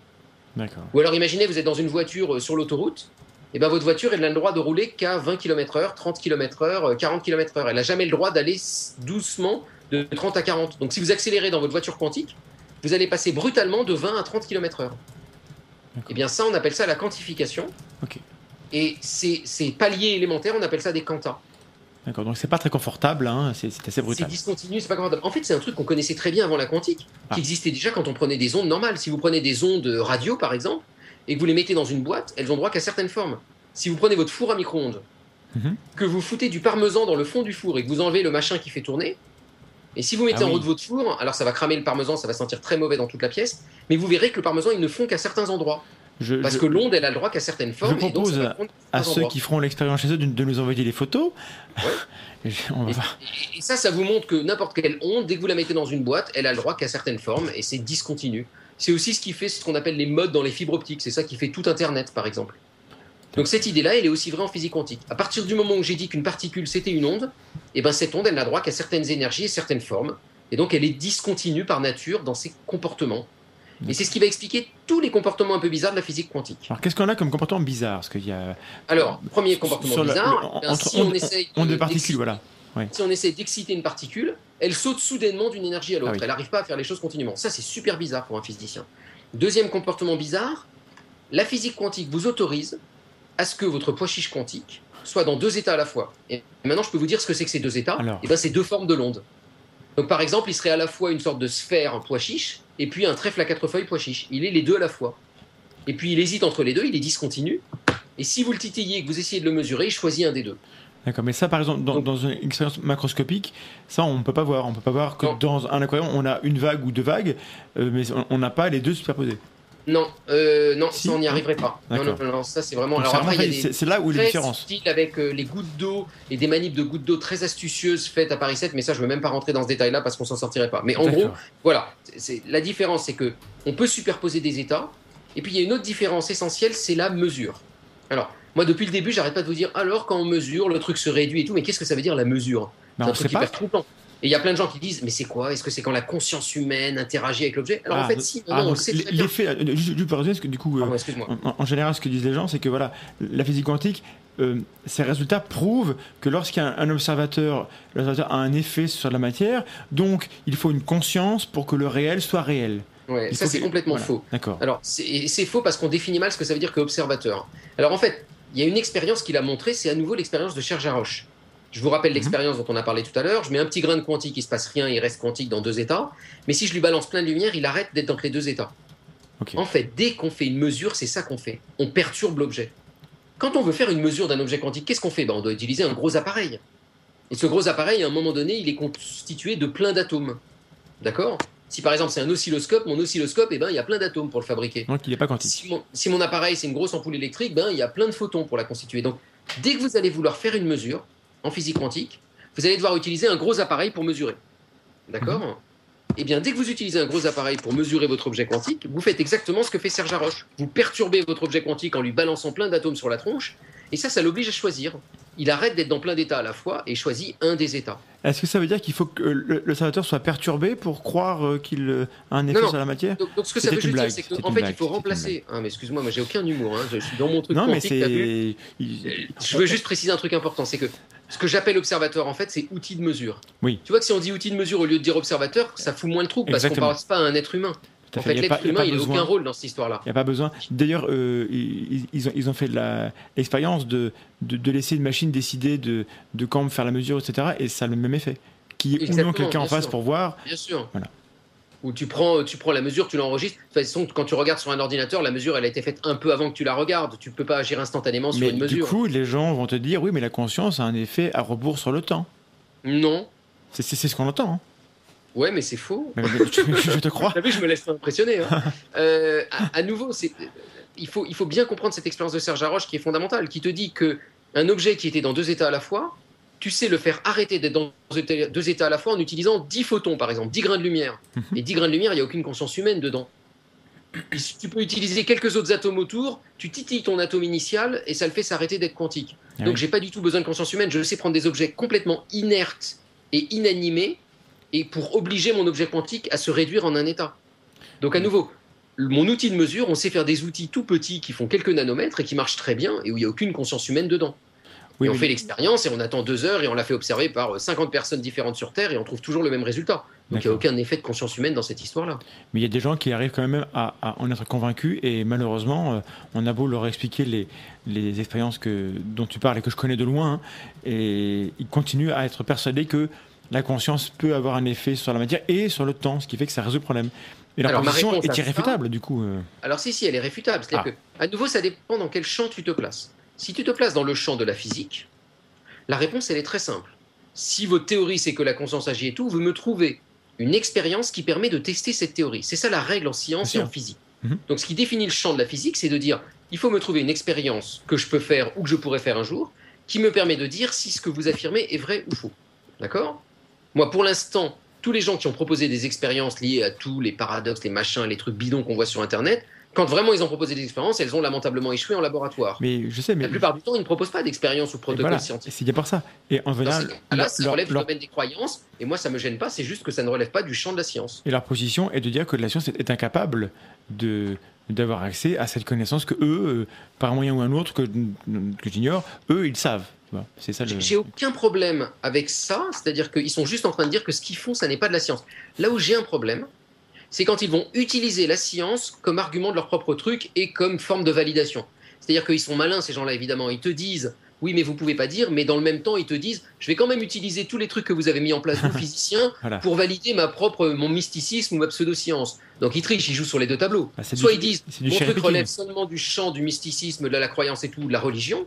Mais moi, j'ai aucun problème avec les gens qui sont religieux. Ils peuvent avoir une religion catholique ou bouddhiste ou hindouiste, ça ne me dérange pas. Mais j'ai un problème si ils utilisent le champ de la science pour justifier leurs croyances. Ah Parce que là, dans ces cas-là, il faut jouer le jeu jusqu'au bout. Dans ces cas-là, il faut un processus de validation scientifique. Et personne, pour l'instant, nous a proposé un processus de validation scientifique qui confirme que la conscience est la moindre effet en physique quantique. Et on a prouvé plutôt l'inverse grâce aux expériences type Serge Haroche. Donc on, prouve, on, on a- on a tendance à prouver l'inverse. Ça, ça, c'est intéressant. Oui. Oui, la conscience n'a aucun rôle. T'as pas besoin d'un être humain pour faire une mesure de physique quantique. Voilà, on va dire comme ça. Bah, ça, c'est intéressant. Et du coup, il y a un troisième phénomène euh, euh, qui paraît bizarre, vu d'un œil macroscopique comme le nôtre, c'est le- l'effet de l'intrication quantique. Alors, euh, Ouais. je, suis, je suis à peu près sûr de ne pas comprendre bien ce que ça veut dire pour de vrai, donc on va essayer de, de, Alors. de déblayer ça aussi. On va essayer de le faire simple, mais en gros, alors c'est à nouveau un comportement qui nous semble complètement inhabituel et non intuitif à l'échelle de l'atome. D'accord? Je, je vous mets en, en garde à l'avance. Donc l'idée, cette fois-ci, c'est pas de regarder un seul atome ou un seul photon et de regarder deux. Donc on va maintenant jouer avec deux particules quantiques. Et on va au début, disons, les mélanger et faire qu'elles interagissent l'une avec l'autre. Donc on n'en a que deux. Et dans certaines situations particulières en laboratoire, on sait se débrouiller pour que quand on les fait interagir ou quand on les produise d'une certaine manière, elles partagent en quelque sorte l'onde dont je vous ai parlé au début. Vous vous souvenez de mon pois chiche qui était une onde Mhm. et un corpuscule? Bon, donc je prends deux pois chiches quantiques et je vais mélanger astucieusement leurs ondes. Ok? Alors ça reste deux pois chiches, hein, ça ne devient pas un. il y a un une chiche interaction entre les deux, c'est ça? Oui. Mais ça reste quantique quand même. Oui, oui. Parce qu'il n'y en a que deux. Hein. Je fais pas ça Voilà, avec c'est ça. 150 000. hein. bien sûr. Donc avec deux, j'ai aucun problème. Et ensuite, c'est l'étape délicate qu'on sait faire en laboratoire, je vais les séparer. Alors délicatement, ça veut dire quoi? Bah Maintenant, on sait ce que ça veut dire. Ça veut dire qu'il faut que je les protège de l'extérieur. Il ne faut pas que je foute plein d'atomes dans la pièce, il ne faut pas que je mette trop de lumière, etc. Donc je les balance discrètement, par exemple, dans deux fibres optiques bien isolées, bien propres. Alors vu qu'ils sont euh, juste des atomes ou des électrons ou des photons individuels, c'est pas trop compliqué de les protéger. Donc je les ai mélangés et maintenant je les sépare. Si on fait ça délicatement, même s'ils sont séparés, ils vont continuer à partager cette onde quantique, y compris à distance. Et donc il va se passer un effet très curieux qui est que si je mesure les propriétés d'un de ces deux pois chiches quantiques, même s'il est à 1 km ou 100 km du deuxième, en mesurant un des deux, on agit indirectement sur le deuxième. Ah, on agit. Ouais, on agit. Et donc, ce qu'on fait n'est pas innocent et le deuxième va en être affecté. Et donc, si on fait ça un million de fois et qu'après on compare les résultats, on ne trouvera pas la même chose si on a agi sur le premier ou pas si on agit sur le premier quand on mesure le deuxième. Donc, on peut dire que ils sont reliés instantanément à distance. Alors j'aimerais juste euh, te couper, pardon pour dire une, une blagounette, et rassurer les gens. On a eu un- une question sur le chat. Alors non, rassurez-vous, le houmous n'est pas forcément quantique. Ah, ça serait Le- classe du humus quantique. Voilà. C'est clair. Donc ton humus, il pourrait se balader dans tout ton appartement. Alors le problème, évidemment, c'est que dès que tu essaierais de le manger, il se réduirait en un seul point et tu n'aurais plus grand-chose à manger, tu vois. Ah, du coup, bon, alors, on va garder le mousse traditionnel, si ça vous Ah, dérange pas. Ouais, ouais. Mais Non. du coup, Je, je- je me tais. Je- non, Vlad allait dire un truc et, et que ça serait ça. J'ai pas mangé avant de venir, c'est catastrophique. En général, c'est sale. c'est- Soit, soit c'est nourriture, soit c'est sale. De donc, faire euh, deux heures à jeun de physique quantique, c'est redoutable. hein. Alors du coup, je reviens. Donc tu nous dis qu'on on, on a ces deux, euh, alors euh, je veux dire euh, éléments, je sais pas comment, comment dire, particules, ouais. particules, qui sont euh, initialement euh, corrélées, enfin en- Ouais. en interaction. On les sépare, on en mesure une. Est-ce que, tu as- est-ce que du coup, ce que tu c'est que non seulement on sait dans quel état est l'autre, mais on provoque carrément son état. En quelque sorte, oui. Oui, oui, c'est à peu près ça. Donc on agit à distance. Après, on agit à distance, oui, C'est fou, exactement. Ouais. Oui, mais tu vois, quand on dit c'est fou, c'est juste parce que nous, on n'en a pas l'habitude dans Je notre sais. monde à nous. Notre monde à nous, il suppose qu'on est local. C'est-à-dire que quand il m'arrive un truc ici, ça peut pas agir instantanément sur quelqu'un qui est à 100 km de moi, euh, qui est en Lorraine si moi je suis à Paris. On est local, donc d'abord c'est d'abord c'est Paris et puis après la province dans, dans un second temps. Voilà. Mais tu vois, depuis le début, de toute façon, que je vous parle, vous vous sentez bien qu'il faut abandonner un certain nombre de nos intuitions d'êtres humains normaux. Et oui, Qu'à l'échelle de l'atome, les choses ne se comportent pas comme à notre échelle à nous. Mhm. Si on prend un peu de recul, de recul d'abord, tu l'as très bien dit dans, ton, dans le recul, ouais. tu l'as très bien dit dans ton introduction, il n'y avait aucune raison pour que ce qui se passe à l'échelle de l'atome, ça soit la même chose que ce qui se passe à notre échelle. Manque de bol, nous, on est nés, on a appris et on a tout expérimenté dans le monde qui nous entoure avec nos cinq sens et notre vision du monde macroscopique. Donc c'est normal qu'on soit troublé quand on passe dans un autre monde avec d'autres lois. Moi, Je, je, lutte pas contre ça et j'en suis bien d'accord. Mais, mais ce que je dis juste, c'est que si on veut comprendre ce qui se passe à l'échelle de l'atome, il faut abandonner nos intuitions normales, c'est ça que recommandait Feynman. Il faut accepter ce qui se passe à l'échelle de l'atome comme de nouvelles lois et de nouveaux paradigmes. Oui. Moi, je suis persuadé que si on essaie à l'échelle de l'atome, tout ce que je te raconte nous semblerait absolument naturel. Et c'est plutôt le fait qu'on se réduise en un point qui nous semblerait bizarre. Bien sûr, mais du coup, le- le- l'expérience de l'intégration quantique, quand même, enfin, du coup, pose des problèmes aux néophytes que, beaucoup sont. C'est que si jamais les deux particules sont éloignées suffisamment loin, ça veut dire qu'à un moment donné, on peut avoir un effet sur la matière et, la conséquence de notre manip est instantanée, donc ça va plus vite que la lumière.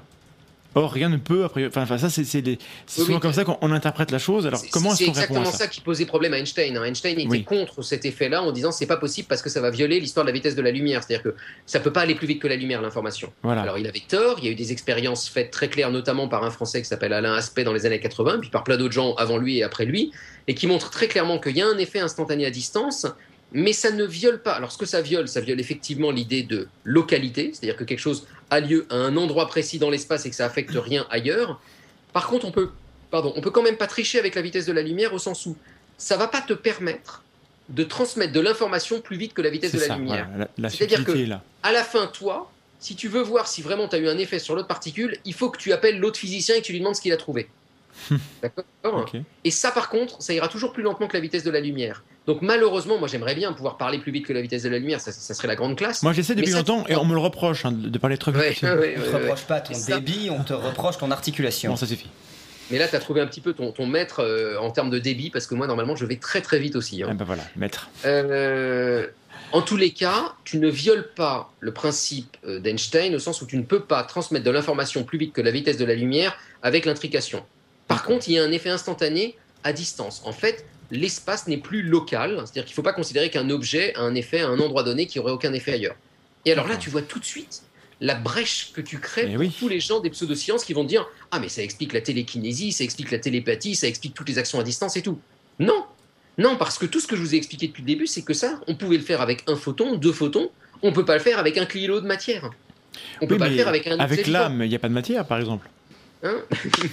Là encore, si tu me dis que l'âme c'est un photon ou autre, moi je te réponds, je ne sais pas bien ce que c'est que ce concept de l'âme.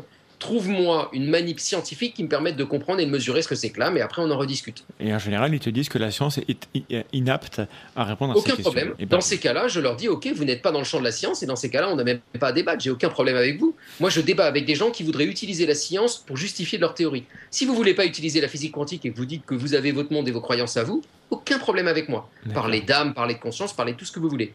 Si vous voulez par contre dire, grâce à la physique quantique, je peux dire que les âmes sont intriquées et que nous formons tous une conscience collective, alors là je dis non, parce que vous n'avez pas le droit de parler d'intrication pour un objet qui fait un kilo. D'accord. Je me, tourne vers, immatériel. je me tourne vers Vlad pour un, un interlude. On mettra le lien sur l'image parce qu'il a, il a dégoté un site de citation de Deepak Chopra. Oh, je, ne viens Oh. pas seulement de le décoter, il est très très connu. Et je, l'ai copié ça, dans le chat. Fabuleux ça. Mais c'est exceptionnel des- parce que c'est un générateur de citations de Deepak Chopra. Alors, euh, exemple de phrase. Exemple de phrase Evolution of consciousness takes quantum leaps. Celui-là n'est pas très très drôle. L'évolution de la random. conscience nécessite un saut quantique. Bon. Les éléphants sont des oiseaux. Voilà. Ah, voilà, bon. La physique mal. quantique est la sagesse de la porte d'entrée de l'observation.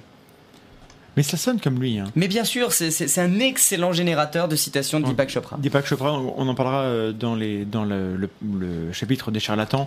C'est un Hashtag monsieur- teasing. C'est un monsieur qui vend des dizaines de milliers d'ouvrages, voire plus, et qui est un peu un gourou et, et qui prétend que la pensée euh, a un effet sur le. Donc c'est la pensée magique, hein, la, la pensée a un effet sur la matière, et surtout, on peut se soigner tout seul. Et on peut arrêter de vieillir. Et ce qui est bien, c'est que vous prenez une photo de lui il y a 30 ans, une photo de maintenant. Apparemment, il n'a pas réussi vraiment la, la mise en pratique de, de ces théories, euh, ce qui est embêtant. Et du coup, je reviens vers, vers, vers notre invité. Et on a parlé de la dualité à l'échelle de la. de la Attendez, parce que du coup, on a Ah. parlé du site, mais je vais donner l'adresse Ah, pour ceux du qui écoutent, euh, qui écoutent le replay. Ce- C'est www.wisdomofchopra.com slash quiz.php. Wisdom of Chopra en français. Et donc, euh, ma question, c'était la dualité on- onde-corpuscule. Ça, c'est une, réalité de la théorie euh, scientifique. Et en face, on a ce qu'on appelle le dualisme, euh, plutôt philosophique, plutôt etc., qui explique que l'univers est composé d'une partie matérielle et d'une partie immatérielle. Est-ce que dans les discussions que tu as pu avoir par rapport à la, à la physique quantique, est-ce que le principe de dualisme euh, a été évoqué? Est-ce que c'est quelque chose qui revient ou pff, pas trop? Non, non, pas du tout. Alors, tu as des gens parfois qui, qui, qui font ce jeu, euh, qui, qui est un truc classique de rhétorique, c'est-à-dire détourner des mots Voilà. qui sont des mots qui ont des explications différentes dans des contextes différents. Évidemment, le drame de la physique quantique, c'est qu'elle ne sait pas inventer ses propres mots. Elle a utilisé des mots dont on a l'habitude dans d'autres contextes. Donc, tu vois, quand je parle de dualité, de quantification, de chat de Schrödinger, de superposition, et donc on peut avoir évidemment tous les excès qui font qu'on va utiliser ces mots dans d'autres contextes pour leur faire dire d'autres choses. La dualité dont tu parles toi n'a absolument rien à voir avec la dualité dont je parle moi, qui est un fait scientifique mesuré, prouvé et expérimental. D'accord. Une petite pause pour avoir une nouvelle phrase de Monsieur Chopra. C'est pas une nouvelle phrase en fait, c'est juste que je me suis trompé. Le lien que j'ai donné, c'est un quiz et c'est beaucoup plus drôle. Parce qu'en fait, ça, ça vous permet de Ah. choisir si vous pensez que la citation qui est donnée est réelle ou si c'est une phrase du générateur, qui donc. Le générateur. Donc parfois on peut se tromper, avoir des phrases complètement what the fuck qui sont des vraies phrases de Monsieur Chopra. C'est ça. Et le Bon, générateur, c'est euh, sans, la, sans la partie quiz. Vous- Ce site est exceptionnel, il faut y aller. Vous irez voir ça. Euh, alors du coup, euh, tout à l'heure tu as évoqué le principe d'incertitude. Oui. Et je pense que ça, ça mérite. Donc de Monsieur- de Monsieur Heisenberg, hein, qui faisait ne- pas, pas seulement de, de, de la l'amphétamine, pour ceux qui connaissent euh, Breaking Bad. Euh, mais du coup, qu'est-ce qu'il a dit et qu'est-ce qu'il a pas dit, euh, ce Monsieur Heisenberg à l'époque? Alors ça remonte à, à quelle époque euh, Oh là, on est dans les années 20-30, au moment où se fonde la physique quantique, en gros. Mhm. Alors qu'est-ce qu'il a dit du coup Alors, ce que, ce que S'il dit le principe d'incertitude, euh, il, il est mal nommé, hein, il l'a regretté, tout le monde l'a regretté ce nom, Mm. parce que ça fait que tout le monde dit Ah bah vous voyez, vous comprenez rien à ce que vous faites. Alors en fait, il faudrait, je sais pas, appeler ça principe d'Eisenberg ou principe d'indétermination, mais Oui. voilà ce que ça dit en gros. Ça dit quelque chose fondamentalement sur la nature mathématique de cette onde dont on a parlé jusqu'à présent. Ce que ça vous dit, c'est que. Alors, je vous l'énonce d'abord, et puis après je vous explique d'où il vient. Mhm. Il vous dit que si vous essayez de mesurer cette onde dont on parle depuis le début, vous avez le choix. Vous pouvez essayer de mesurer sa vitesse, par exemple, et vous allez mesurer, je sais pas, euh, 12 mètres par seconde si votre pois chiche est en train de se déplacer. Ou bien vous pouvez mesurer où il se trouve à un moment donné, comme si vous prenez une photo. hein. C'est la différence entre une caméra et une photo. Ce que dit le principe, c'est que si vous essayez de mesurer très précisément où se trouve votre objet quantique, à ce moment-là, vous n'allez pas arriver à bien mesurer sa vitesse. Si à l'inverse, vous essayez de mesurer très précisément sa vitesse, alors là, vous n'arriverez pas à bien mesurer où il est. Mais ça veut pas dire qu'on on Principe peut pas du tout. On parle de précision là, et pas, Ouais, et pas de précision. blanc. Ouais, on parle de précision expérimentale. Donc ça veut dire que vous pouvez être ultra précis pour mesurer la position d'un objet quantique, mais vous ne pouvez pas être ultra précis à la fois si vous essayez de mesurer sa position et sa vitesse. Vous ne pouvez pas jouer sur les deux tableaux. Et ça, c'est lié vraiment à la nature mathématique de cet objet, parce que cet objet, c'est une onde. Et ce que je vous ai pas dit, c'est qu'en fait, sa vitesse et son énergie, elles sont reliées à la distance entre les vagues de l'onde, ce qu'on appelle la longueur d'onde. D'accord? Donc, Mhm. si vous voulez connaître la vitesse, il faut que vous ayez plusieurs bosses de votre vague, comme ça vous mesurez bien la distance entre les bosses et ça vous dit quelle est la vitesse de l'objet. Mais si vous faites ça, ça veut dire que votre vague elle est assez grande pour qu'il y ait plusieurs bosses, et donc vous savez pas bien où est votre pois chiche. Si à l'envers vous voulez savoir exactement où est votre onde, bah, l'idéal c'est qu'elle ait qu'une seule bosse, bien fine, bien tassée. Là vous savez exactement où est votre onde, mais vous savez tout simplement plus mesurer sa vitesse parce que vous savez pas où est la deuxième bosse, donc vous ne savez pas mesurer la distance entre les bosses.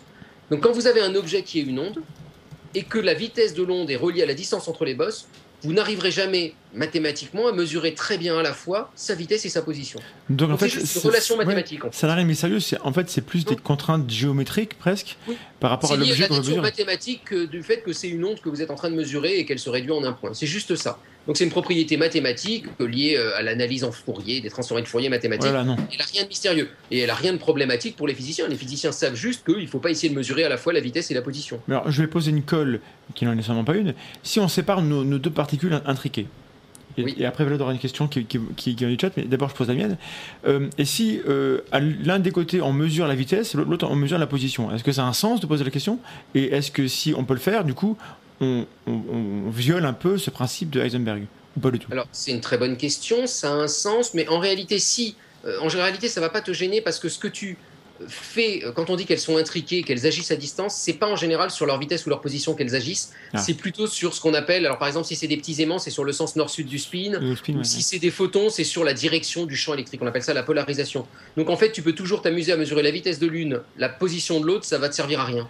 Et donc, mais, la- mais les autres grandeurs, polarisation, spin, ça, en revanche, on peut les mesurer. Oui. Il n'y a pas de. Très il y a pas précisément, de... sans aucun problème.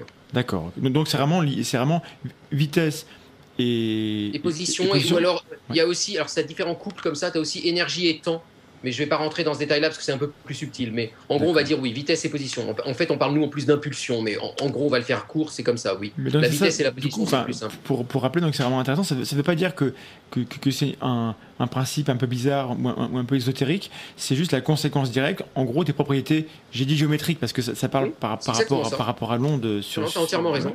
Et, et du coup, fatalement, même à notre échelle, on peut comprendre qu'on on peut pas, mesurer euh, précisément la hauteur d'une vague sur, sur, sur, sur un- une, une mare et la, la vitesse de déplacement de, de, de l'onde sur la mare. Parce que c'est pas la même, même processus. Si tu avais une, une vague sur une mare, tu ne sais pas mesurer. Enfin, euh, si tu veux mesurer la distance entre deux vagues, il faut que ta, ta, ta, ta vague ou ton raz de marée soit un petit peu étendu pour qu'il y ait quelques vagues. Mais Voilà. une fois que tu as ça, bah, tu sais plus bien où est l'eau. Elle est sur toute la vague à la fois. C'est juste ça que tu es en train de dire avec le principe Voilà. d'incertitude. Mais tu vois, le, le drame de ce nom incertitude, ça fait qu'après, tout le monde évidemment dit Ah, mais c'est l'incertitude. Vous voyez bien que les physiciens eux-mêmes sont limités. Pourquoi ce est-ce qu'ils qu'ils nous disent qu'on a tort Ils savent pas ce qu'ils font? Eux-mêmes sont incertains, etc. etc. On n'aurait jamais dû l'appeler comme ça. On aurait dû appeler ça le principe, j'en sais rien, moi, des variables combinées ou de la Ah oui. géométrie des ondes ou je sais pas comment. Mais surtout pas ce nom d'incertitude qui a été une erreur de, de physicien. Alors, ne- me- mon cher complice Vled, euh, fait remonter une question. euh, bon, on remonte dans le temps d'il y, a- il y a- il y a 10 minutes pour poser une question sur ce que tu as dit tout à l'heure. Absolument. Euh, donc question, pourquoi en faisant varier un état d'une particule, et donc la particule intrinsèque, on ne pourrait pas communiquer de manière instantanée? Voilà. Notamment avec le binaire, ce type de choses. Par rapport à l'intrication, on a dit qu'on ne pouvait pas envoyer l'information plus vite que la lumière, mais euh, a priori, bon, j'ai pas de- de- d'exemple, mais pourquoi est-ce que c'est impossible? Alors là, c'est alors c'est compliqué pour moi de vous l'expliquer comme ça parce que quand on fait ces mesures d'intrication, on fait pas un truc aussi simple qui est juste bah, je fais un 1 d'un côté, ça fait un 0 de l'autre. Voilà. En fait, la seule manière qu'on a de voir qu'il y a eu vraiment euh, un lien entre les deux particules, une corrélation, c'est d'en mesurer plein à la suite et de comparer les résultats à la fin. Donc on n'est pas fichu de communiquer instantanément, on est obligé de voir les résultats de l'autre pour savoir si on a fait quelque chose ou pas. Mais ça, est-ce que c'est lié à la, limitation technique? Est-ce qu'on peut imaginer que dans le futur, on sera assez doué pour, que, pour Non. mesurer parfaitement? Non. Non, non, non, tu sais mesurer parfaitement, mais tu as besoin de comparer ta mesure avec la mesure de l'autre bonhomme pour euh, voir s'il y a eu intrication ou pas et pour pouvoir transmettre de l'information. Donc Ah, on sait transmettre de l'information, mais on a besoin à un moment donné de communiquer par ailleurs pour que l'information soit transmise. ça, Alors, ça- par contre, subtil, ça, permet de peser l'information. Ouais, ouais. Alors, là, là, on a vraiment besoin à un moment donné d'un tableau noir ou de choses comme ça. Il y a des très bonnes vidéos sur Internet pour expliquer ça. Ma favorite euh, euh, comme vidéo qui explique cet effet-là, c'est une vidéo faite par une chaîne YouTube que j'aime beaucoup. Alors, c'est une chaîne américaine, mais qui s'appelle Veritasium. Oui Oui. Pour moi, une des toutes meilleures chaînes euh, de, de, de science sur YouTube. Oh bah dis donc. Et Veri- non, il y a la vôtre, bien sûr. Non, mais en physique, en physique, oh là là, je Ah non, pas bon. ça. Et Veritasium, euh, si vous tapez Veritasium, et alors en anglais, ça s'appelle Entanglement, l'intrication. euh, vous aurez une vidéo qui dure 5-6 minutes. Alors il faut se la regarder peut-être deux ou trois fois pour comprendre, mais vraiment il explique hyper bien le truc. Je trouve que c'est limpide. Enfin, moi physicien, je ferais vraiment pas mieux. Donc je vous recommande cette vidéo si vous voulez vraiment comprendre les dessous de l'intrication quantique. Alors, on, Euh, on mettra le on lien. Et comme je Voilà. l'ai oublié dans les commentaires, quand j'aurai oublié de mettre le lien, bah, rappelez-moi de mettre le lien. Ça, ça- sera fait. Tu me demandes si tu as besoin que je te renvoie le lien, mais si tu On- tapes on Veritasium trouver, c'est- on connaît bien. tu, tu le retrouveras. Et euh, donc ça, ça l'explique vraiment très bien, mais on ne peut pas aller plus vite que la vitesse de la lumière. Par contre, on peut transmettre de l'information et on peut même la transmettre de façon codée. Et c'est même ce qu'on appelle la cryptographie quantique, Mhm. la meilleure façon de transmettre de l'information codée inviolable, on va dire. Parce que s'il y a un espion sur la ligne, eh ben, il va changer lui-même la nature de ce qu'on se transmet et on va le voir instantanément. Ça, c'est la physique quantique qui permet ça. Mais il faut que à l'autre bout du fil, la personne ait le code. Donc il faut que l'information ait été transmise avant. Ouais, Voilà, ouais, ouais. c'est ça. Enfin, on peut pas aller plus vite que la vitesse de la lumière avec l'intrication. Ça, ça, D'accord, non. c'est ça. Donc euh, je pense qu'on a fait le tour un peu de, de cette deuxième partie. Euh, Est-ce qu'on a des questions sur, euh, sur la dualité, sur la mesure, sur l'intrication, sur le chat Schrödinger, etc. dans le chat Point du tout de choses sur le chat dans le chat. Et donc la troisième partie, donc, bah, on, on va parler pour le coup charabia. Euh, alors j'ai pas fait mes devoirs pour aller voir un peu ce qu'il disait, mais il y a des dizaines, des centaines de sites euh, qui parlent de quantique dans des contextes où ça n'a rien à faire. Euh, alors euh, peut-être que toi tu connais un peu plus le, les, les charlatans et les, et les- et les dangereux prédateurs qui, qui- qui circulent partout sur le net et ailleurs. Alors je te laisse la parole s'il te plaît, Euh, Oui. explique-nous. Écoute, en fait, pour être honnête, c'est pour ton émission, j'ai été voir et j'ai été me promener un petit peu Oh, sur les sites web. Et, et- ouais, ouais, non, non, non, je me suis marré quand même. hein. J'ai découvert des trucs absolument incroyables euh, dans la façon d'Ipak Chopra et puis euh, sur des sites français aussi. Il y a, il y a tout un mouvement français euh, sur le mysticisme, l'ésotérisme. Alors en anglais, ils appellent ça le quantum woo. Oui. Donc, euh, ça, ça relève un peu toujours des mêmes mécanismes et des mêmes astuces. Alors, avant de vous dire ces mécanismes et de déconstruire un peu ça, je, vous fais quand même quelques citations de trucs que j'ai Ah, trouvés parce que c'est super. très beau. Alors, Deepak Chopra, bon, c'est le plus fabuleux, évidemment. Alors, lui, c'est c'est un, c'est un type qui.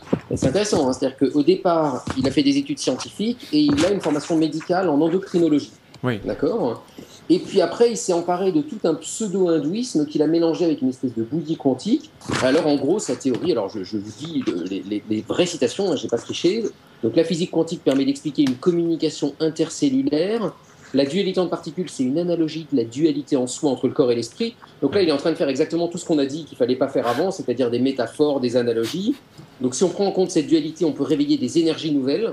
Donc évidemment, dès qu'on met le mot énergie, ça paume tout le monde, c'est très pratique. Et puis là, on arrive évidemment au truc classique de tous les charlatans, c'est qu'il va vous emmener progressivement vers la médecine. Parce que si à un moment donné, il vous dit que vous pouvez vous soigner, là, ça lui permet de faire vraiment de l'argent. Et oui. Donc il dit que ces énergies nouvelles, elles sont curatives, que le principe d'incertitude, alors là je le cite, hein, le principe d'incertitude d'Eisenberg montre que la science n'est pas suffisante pour tout connaître et qu'il faut trouver un paradigme complémentaire. Donc là il se laisse de la place pour développer tout son pseudo-hindouisme. Mhm. L'observateur a un rôle dans le monde quantique, tout ce qu'on a raconté jusqu'avant. Donc l'observateur peut influer sur la matière, et là il fait le bon évidemment, donc la conscience peut influer sur la matière, donc on peut décider de sa propre guérison en gros. Ça c'est bien pratique, donc ils vont nous aider à ça.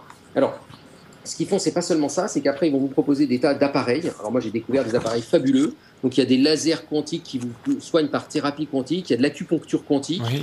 Il y a, alors, mon préféré, c'est une couverture qui s'appelle la Quanta Relax. Ah. Ça, c'est une couverture d'harmonisation énergétique. Euh, en gros, c'est une couverture de survie. C'est-à-dire qu'en gros, c'est juste une, une matière métallique réfléchissante, donc c'est un miroir, hein, qui va vous protéger des radiations. Alors, ils ont tout un vocabulaire pour mélanger le monde des énergies et des radiations en même temps que le monde des quantiques, il parle de résonance aussi. Donc on retrouve tout le vocabulaire habituel radiation, résonance, euh, énergie. Ils appellent ça la biorésonance. Donc on contient des informations en nous, des émissions électromagnétiques. Donc ils font toute une bouillie où ils mélangent un peu tous les trucs qui sonnent bien et mystérieux. Euh, alors, il y a aussi plein d'autres arnaques dans le monde. Il y a des voyances quantiques. Donc, on utilise la physique quantique pour faire de la voyance. Il y a du paranormal quantique. Il y a l'idée que l'intrication, ça permettrait de faire de la télékinésie, etc., etc. Donc, on trouve toute une ribambelle de trucs absolument fabuleux sur le web. Magnifique. Alors, à chaque fois, ils utilisent les mêmes techniques et c'est assez facile à, à déconstruire. hein. Alors, moi, j'en ai relevé trois ou quatre techniques qui reviennent absolument tout le temps. Euh, la première technique, c'est. euh, enfin, le principe général de tous ces trucs-là, c'est de dire regardez, il y a des mystères et des choses très bizarres dans le monde de la science. Regardez, nous-mêmes, on se pose plein de questions sur des mystères euh, dans euh, le monde des croyances et dans le monde de la pensée et tout. Donc, s'il y a deux champs mystérieux, eh ben, ça veut dire qu'ils sont reliés et que l'un peut expliquer et justifier l'autre. Voilà. Donc Analogie. vous faites une sorte de tour de passe-passe qui est de dire la conscience et tout c'est un peu mystérieux, la quantique c'est un peu mystérieux, donc la quantique explique la constance et hop c'est fini. Là, j'ai envie de dire, dans analogie, on sent le côté anal en fait. Pardon, mais. Alors analogie, donc ça c'est Hein l'autre technique classique, c'est que ils vont prendre tout un jargon scientifique et ils vont faire des métaphores. Donc ils vont dire par exemple, vous avez vu, il y a un effet tunnel quantique, donc nous-mêmes on peut traverser à travers des tunnels avec notre pensée. Il y a la dualité quantique, donc nous-mêmes on est dual. Et là ils jouent juste sur les mots. C'est-à-dire qu'ils utilisent un phénomène qui n'est vrai qu'à l'échelle de l'atome et ils le transposent allègrement à l'échelle de l'être humain, alors toutes les expériences montrent que ça n'est pas possible. Donc le danger du, du- du vocabulaire et du langage, le Ouais, piège du le langage. jargon scientifique et puis jouer avec des métaphores. Et puis ils ont une autre technique qui est d'utiliser évidemment la légitimité de la physique quantique. Ils disent, vous avez vu, la physique quantique c'est important, tous les scientifiques disent que c'est important, donc on va l'utiliser pour justifier nos propres trucs et on va exploiter l'incompréhension des gens en gros euh, pour, pour, pour jouer là-dessus. Donc le principe d'incertitude, tout ce qu'on a raconté avant, et puis tous les concepts de la physique quantique. Donc ils s'en servent, et puis quand ça les arrange plus de se servir de la science, ils disent non, non, mais euh, les scientifiques Voilà. savent pas et on va plus s'en servir trop. Et puis, euh, ce qu'ils vont utiliser aussi, alors là c'est plus vicieux, c'est euh, l'argument d'autorité. C'est-à-dire qu'à un moment donné, ils vont essayer de trouver des types qui sont scientifiques et qui disent qu'ils ont raison. Donc par exemple, Deepak Chopra, très souvent dans ses conférences, à un moment donné, il vous dit qu'il a des diplômes en endocrinologie, Mhm. que donc il est scientifique lui aussi. Donc très habilement, il est en train de vous dire, mais moi aussi je suis scientifique, euh, arrêtez de dire que vous êtes scientifique et que je ne suis pas. Évidemment, ce qu'il oublie de dire, c'est que lui, il n'est pas physicien et qu'il n'est pas physicien de la quantique. Voilà. Alors quand c'est Deepak Chopra, ça va encore, on peut vite se dire, non, non, mais le type, c'est un charlot, il est endocrinologue, il n'est pas physicien. C'est plus vicieux quand, par exemple, c'est le docteur Montagnier. Le docteur Oui. Luc Montagnier, c'est un prix Nobel de médecine, quand même. Sûr. Et donc, quand lui dit, mais moi, je pense que la physique quantique explique peut-être la mémoire de l'eau, Ouais. les gens disent, vous avez vu, c'est un prix Nobel. Et là, c'est un argument d'autorité qui vaut rien. C'est-à-dire de dire, c'est pas parce que quelqu'un a un titre qu'il a raison. Et en particulier, quand ce titre, c'est un prix Nobel, mais qu'il a été donné pour la médecine, ça veut pas dire qu'il est bon en physique ou en chimie ou en quoi que ce soit d'autre. Ça n'a aucun sens. C'est comme si je disais que Picasso, c'est le plus brillant artiste du XXe siècle. Il est très fort en peinture, donc évidemment, il va être très fort en physique quantique aussi. Bah, il est très fort pour, composer des, peintures de Luc Valentin, euh, j'imagine. Mais ça, c'est ce qu'on appelle l'effet Nobel, en fait. C'est-à-dire que euh, c'est arrivé plein de fois euh, d'avoir des, gens qui reçoivent un prix Nobel, qui sont plutôt brillants, évidemment, dans leur domaine, et qui, d'un seul coup, se, se sentent autorisés à délivrer une, parole sainte, très autoritaire, sur des sujets dans lesquels ils n'ont pas forcément de mérite. Et peut-être que tout le monde le fait, mais eux, comme ils sont prix Nobel, bah, on les écoute. Et, oui, et on les récupère. Tu vois, tu as un jeu de récupération aussi. C'est-à-dire que je me doute bien que Montagnier ou d'autres gens n'ont pas spontanément été vers ces sujets-là et qu'il y a des gens qui les ont aidés à y aller ou leur ont suggéré que ça serait des recherches innovantes et autres et ont utilisé aussi à un moment donné de la faiblesse humaine pour détourner des gens de leur propre spécialité. Voilà. Si tu regardes par contre le, le truc qui serait le plus caractéristique, c'est des physiciens spécialistes de physique quantique qui diraient des choses étonnantes, d'accord? Et ça, il y en a en gros pas ou quasiment pas. C'est-à-dire que les gens qui sont vraiment experts en physique quantique, qui connaissent vraiment bien la physique quantique, il n'y en a quasiment pas un, sauf peut-être un ou deux fous, mais il n'y en a quasiment pas un de la communauté des, euh, je sais pas, 10, 20 000 scientifiques dans le monde qui connaissent bien la physique quantique, qui va dire des choses de ce genre-là. Mais on pourrait te répondre que justement, eux, ils sont physiciens, ils ne sont pas du tout biologistes, et peut-être qu'un biologiste est plus à même de tirer des conclusions dans son domaine. Là, je, Alors, je me fais l'avocat du diable. Hein. Tu, as raison de te faire l'avocat du diable. Alors la réponse, elle est simple. Il y a tout un domaine qui s'est développé euh, récemment qui s'appelle la biologie quantique, Voilà. qui est passionnant. Je vous recommande vraiment de, de- de l'explorer, qui est très pertinent. Et là, c'est des physiciens de la physique nucléaire, par exemple, qui ont été bossés avec des biologistes dans des labos de bio pour ensemble essayer de comprendre les phénomènes qu'il y a de physique quantique responsables de réactions chimiques dans le monde du vivant. Et ça, ça marche très bien et c'est vrai. Donc, on n'a pas dans- en science des champs complètement séparés les uns des autres. Évidemment que les physiciens bossent avec les biologistes et discutent en permanence. Rien Ouais. que du fait que les biologistes utilisent en permanence les outils des physiciens. Bien sûr. Un biologiste, ça utilise en permanence un microscope électronique ou une IRM ou une URMN inventée par les physiciens. Donc, ils passent leur vie à discuter ensemble, ces gens-là. Moi, je passe ma vie à discuter avec d'autres scientifiques. En parlant, pas de, des mondes complètement clos. en parlant de prix Nobel et de, de physiciens éminents, on a une question euh, du chat. Oui, voilà, on, on- on demande quelle est l'opinion des Bogdanov sur la question. Je sais pas pourquoi tu as parlé de prix Nobel et de Bogdanov dans la même phrase, mais ça me semble curieux. Pardon, j'ai peut-être fait une erreur. Euh, C'est vrai Les qu'il n'y avait pas de Bogdanov- négation dans ta phrase, ça manquait. les Bogdanov, c'est des malins, c'est-à-dire qu'ils jouent très bien sur tous les mécanismes que je vous ai dit avant. Ils Mhm. jouent sur le mécanisme de l'argument d'autorité. Moi, c'est d'avoir Bogdanov et malin dans la même phrase qui m'étonne aussi. hein. non, ils sont, ouais, ils ouais. sont malins. Non, non, ils sont malins, ils sont malins. Non, mais C'est-à-dire bien que- sûr que oui. Ils vont jouer sur l'argument d'autorité en faisant semblant qu'ils ont des titres, des diplômes, machin, et puis en jouant sur toute la polémique qu'il y a eu autour de leur thèse, premièrement. Ensuite, ils vont jouer sur le vocabulaire en mélangeant des tas de vocabulaire. Et eux, ils sont assez astucieux, c'est-à-dire que ils vont, dans leur bouquin, passer 95% du bouquin à dire des choses vraies scientifiquement et à faire de la vulgarisation. Ce qu'ils ont toujours très bien fait. Je veux dire, à l'époque, moi où j'étais jeune, il y avait temps X et c'était de la bonne vulgarisation. Et c'est les 5 derniers pourcents où soudain ils vont dériver et emmener ça vers du mysticisme, de la croyance, de la religion. Et donc ils vont jouer à ce truc auquel il ne faut jamais jouer, qui est emmener la science hors de son champ pour lui faire dire n'importe quoi. Mais l'essentiel de ce qu'ils vont dire au début va sembler correct, et c'est que la fin où ça va dériver. Et ça, c'est dans leur bouquin. Alors par contre, quand ils sont sur Fort Boyard et qu'ils font leurs animations, là quand même, moi j'ai vu au moins trois fois où ils disaient mais clairement n'importe quoi scientifiquement. Là, c'était même pire. C'est-à-dire qu'ils disaient des bêtises scientifiques. Donc là, ils avaient tout simplement pas assez bossé leur sujet. Mais donc, ce qui est effrayant ou pas, enfin, je laisse les gens juger, mais c'est que euh, ils ont quand même, ils vendent beaucoup de livres, c'est quelques dizaines de milliers aussi, euh, voilà, et il y a beaucoup de gens qui les défendent. Et lorsque on a des scientifiques qui. Oh, c'est pas qui- beaucoup de gens qui les défendent, c'est eux-mêmes qui ont fait plein de comptes sur, sur, sur les forums. Bon, ça c'est autre chose. Ils sont adeptes du multicompte pour se défendre eux-mêmes parce qu'ils considèrent que, après tout, il faut bien que quelqu'un le fasse. Bon, ça peut, hein, je, je les laisse euh, euh, faire ça. Mais il y, a- il y a quand même un nombre important de, de gens qui considèrent que, puisque, comme tu dis, ils apportent 95% de, de- de choses vraies, finalement, euh, dans le compte, il y a quand même du bon. Donc, il faut arrêter de les critiquer parce que ce qu'ils font, c'est quand même bien, parce qu'ils apportent euh, aux gens des connaissances, et patati et patata, et puis en plus, ils écrivent bien, et puis euh, c'est sympa, et puis euh, à, la, à la télé, ils passent très bien. Donc, comment est-ce que. Enfin, comment est-ce qu'on peut expliquer aux gens que c'est pas une excuse? Alors, je, je pense que ce qui compte dans ton analyse, c'est le mot quand tu as dit, il passe bien à la télé. C'est-à-dire Eh oui. que moi, les Bogdanov en eux-mêmes, je leur en veux pas. C'est-à-dire qu'il y a plein de gens qui jouent exactement la même chose qu'eux. Euh, Deepak Chopra est un exemple bien plus extrême, évidemment, mais qui mélange le champ de la science, le champ de la religion, le champ du mysticisme, etc. Et les Bogdanov jouent avec ça en permanence, et pourquoi pas Bon, bah, ils sont dans leur erreur, et on peut combattre ça. Moi, ce qui me pose problème, c'est pas les Bogdanov, c'est que des chaînes du service public comme France 2 leur offrent une tribune et les valident indirectement en tant que scientifiques. Moi, c'est ça qui me pose problème. Moi-même, Fort Boyard, l'émission Fort Boyard m'a appelé pour me demander de leur faire une expérience de physique quantique qui est la supraconductivité. D'accord? Il se trouve que je suis expert de supraconductivité et il m'avait demandé de leur faire un truc avec un quiz pour le public et tout, sans me dire à aucun moment donné qu'en fait c'était les Bogdanov qui allaient présenter mon truc. Donc ils me Sympa. demandaient à moi, scientifique, de leur produire un discours scientifique qu'ils allaient pouvoir récupérer et utiliser. Incroyable. Donc pour moi, le- le- les coupables, c'est pas les Bogdanov, c'est tous les médias qui leur servent le truc sur un plateau et qui donc leur offrent une caution. Parce qu'on est dans un monde où c'est les médias qui offrent d'une certaine manière une caution scientifique à celui qui occupe le plus le temps de parole. Ça, sur le long terme, tout ça n'a aucune importance, ça va s'effondrer. Sur le court terme, c'est un peu embêtant parce que ça donne une mauvaise image de la science et de ce qu'on peut en dire.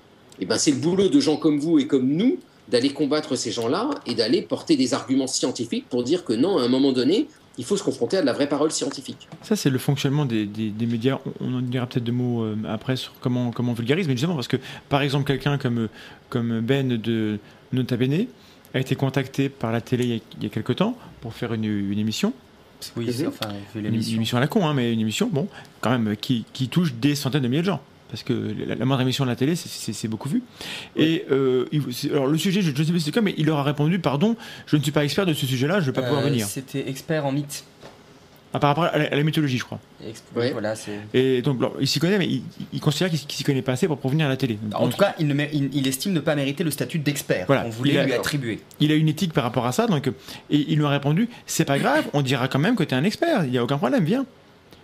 Alors là, là, tu touches un sujet très intéressant qui dépasse largement le débat sur la quantique, mais qui me semble vraiment intéressant, et en C'est- particulier avec des gens comme vous qui êtes youtubeurs. C'est que C'est pire, c'est pire que ça. C'est pas uniquement ils ont dit on s'en fout que tu sois pas un expert, viens. On dira que qu'il tu es. voulait, Oui. voilà, il voulait malgré ce qu'il leur disait mettre dans sa description qui- qui- qui- qu'il aurait eu quand il serait arrivé à l'écran qu'il était expert. Et, et ce qu'il sait, c'est que du coup, s'il avait dit oui, il aurait été intronisé expert du, du domaine, et du coup, les autres journalistes, le jour où ils cherchent un expert, qu'est-ce qu'ils font? Ils vont taper dans le front de case de tout le monde, et, on a toujours les mêmes deux trois experts pour les mêmes questions, partout à la c'est télé. c'est une question très délicate, mais, mais vous voyez que le- la frontière est pas complètement simple. C'est-à-dire que on parlait de Bruce avant de y penser, qui Mhm. fait un boulot remarquable de vulgarisation. Vraiment, je pense qu'il fait un boulot remarquable, et voilà, moi j'apprécie les quelques vidéos que j'ai vues de lui, je les apprécie, je trouve qu'elles sont sérieuses, et il parle avec des scientifiques et tout et tout. C'est un type bien. Mhm. Quand il fait des shows de vulgarisation et quand il intervient à la télé, et, et il va le faire de plus en plus parce que ça devient une star de ça, donc il va être de plus en plus appelé à la télé, etc. Quelle éthique personnelle il va adopter pour qu'il ne devienne pas monsieur expert en sciences? Ouais. À partir du moment où lui-même, effectivement, il n'a pas une thèse de physique, il n'a pas passé 20 ans dans un labo, etc., etc., et que c'est un, un vulgarisateur hors pair, mais qui est, disons, l'honnête homme, au sens où il est très cultivé sur plein de choses qu'il va potasser à fond. À quel moment, lui, va rester à sa position de youtubeur naïf, ouvert, qui explore des phénomènes, ou à quel moment il va passer dans une position d'expert? Les médias vont l'emmener à fond vers ce rôle d'expert, parce que c'est un bon client, parce qu'il parle bien, parce que les gens le connaissent, le reconnaissent et tout. À quel moment lui dira non, non, je suis pas expert, je viens pas? Moi, je demande à voir. C'est pas des situations simples pour les gens à qui on demande ça. Bien sûr. Et donc, que les Bogdanov, que ces gens-là et tout ça acceptent de jouer aux experts, je le comprends. Et à un moment donné, euh, oui, c'est pas simple si ces gens-là occupent le territoire d'aller contre eux et de dire mais non, moi je suis expert, toi tu ne l'es pas, avec des arguments d'autorité. Donc euh, moi, je- moi, ma meilleure réponse, c'est que le plus de gens possible aillent occuper les terrains des médias avec des vraies expertises pour contrer les gens qui sont juste des stars des médias. Bah, Mais nous, la, en la fait, position des ouais. youtubeurs là-dedans, moi je la trouve pas simple. hein. Euh, bah, nous, on, a fait le choix de- d'avoir notre propre émission où on fait venir les gens qui savent. Donc c'est pour ça que tu es là, parce que euh, typiquement, euh, le, le ta gueule c'est quantique est un argument qu'on a croisé partout, qui nous fait rire, mais on n'a pas nous forcément les, bonnes réponses, même si on croit les avoir. euh, c'est jamais toujours aussi, euh, aussi précis que quand quelqu'un qui connaît la, discipline. Euh, c'est pour ça que nous, on, on est expert en rien en fait, mais on est sceptique de tout. Et bon, La, télé n'aura pas toujours ces scrupules-là. Voilà, c'est Et- ça sur lequel on peut être d'accord. On peut dire, et la télé, elle a besoin à un moment donné d'un bon client, d'un message simple, d'un truc qui va vite. T'as vu, moi j'ai quand même mis à chaque fois, chaque concept que tu me demandais, il me fallait 5 ou 10 minutes pour Ah oui. t'expliquer. J'aurais pu faire plus court. Moi j'ai déjà fait des reportages sur TF1 où en 15 secondes j'ai expliqué la physique quantique. Mais à un moment donné, la science et ce qu'on est en train de se dire, ça a besoin d'un petit peu de temps, de profondeur, de l'espace d'un discours. Et euh, les scientifiques sont pas forcément les, les mieux pour faire ça. Et donc le terrain peut être occupé par des stars des médias aussi. Il faut juste faire attention qu'ils ne disent pas n'importe quoi et aller les combattre sinon. Si notre émission dure deux heures, c'est parce que voilà, il faut qu'on prenne le temps de dire deux trois petites bêtises pour euh, pour euh, pour que ça se passe bien, etc. Mais il faut du temps pour euh, pour construire un, argumentaire, pour construire une, démonstration. Et la télévision ne, ne permet pas ça. Et de toute façon, les gens les gens qui le regardent maintenant, de même s'ils sont peu nombreux, mais de plus en plus, c'est des gens qui sont déçus par la télé.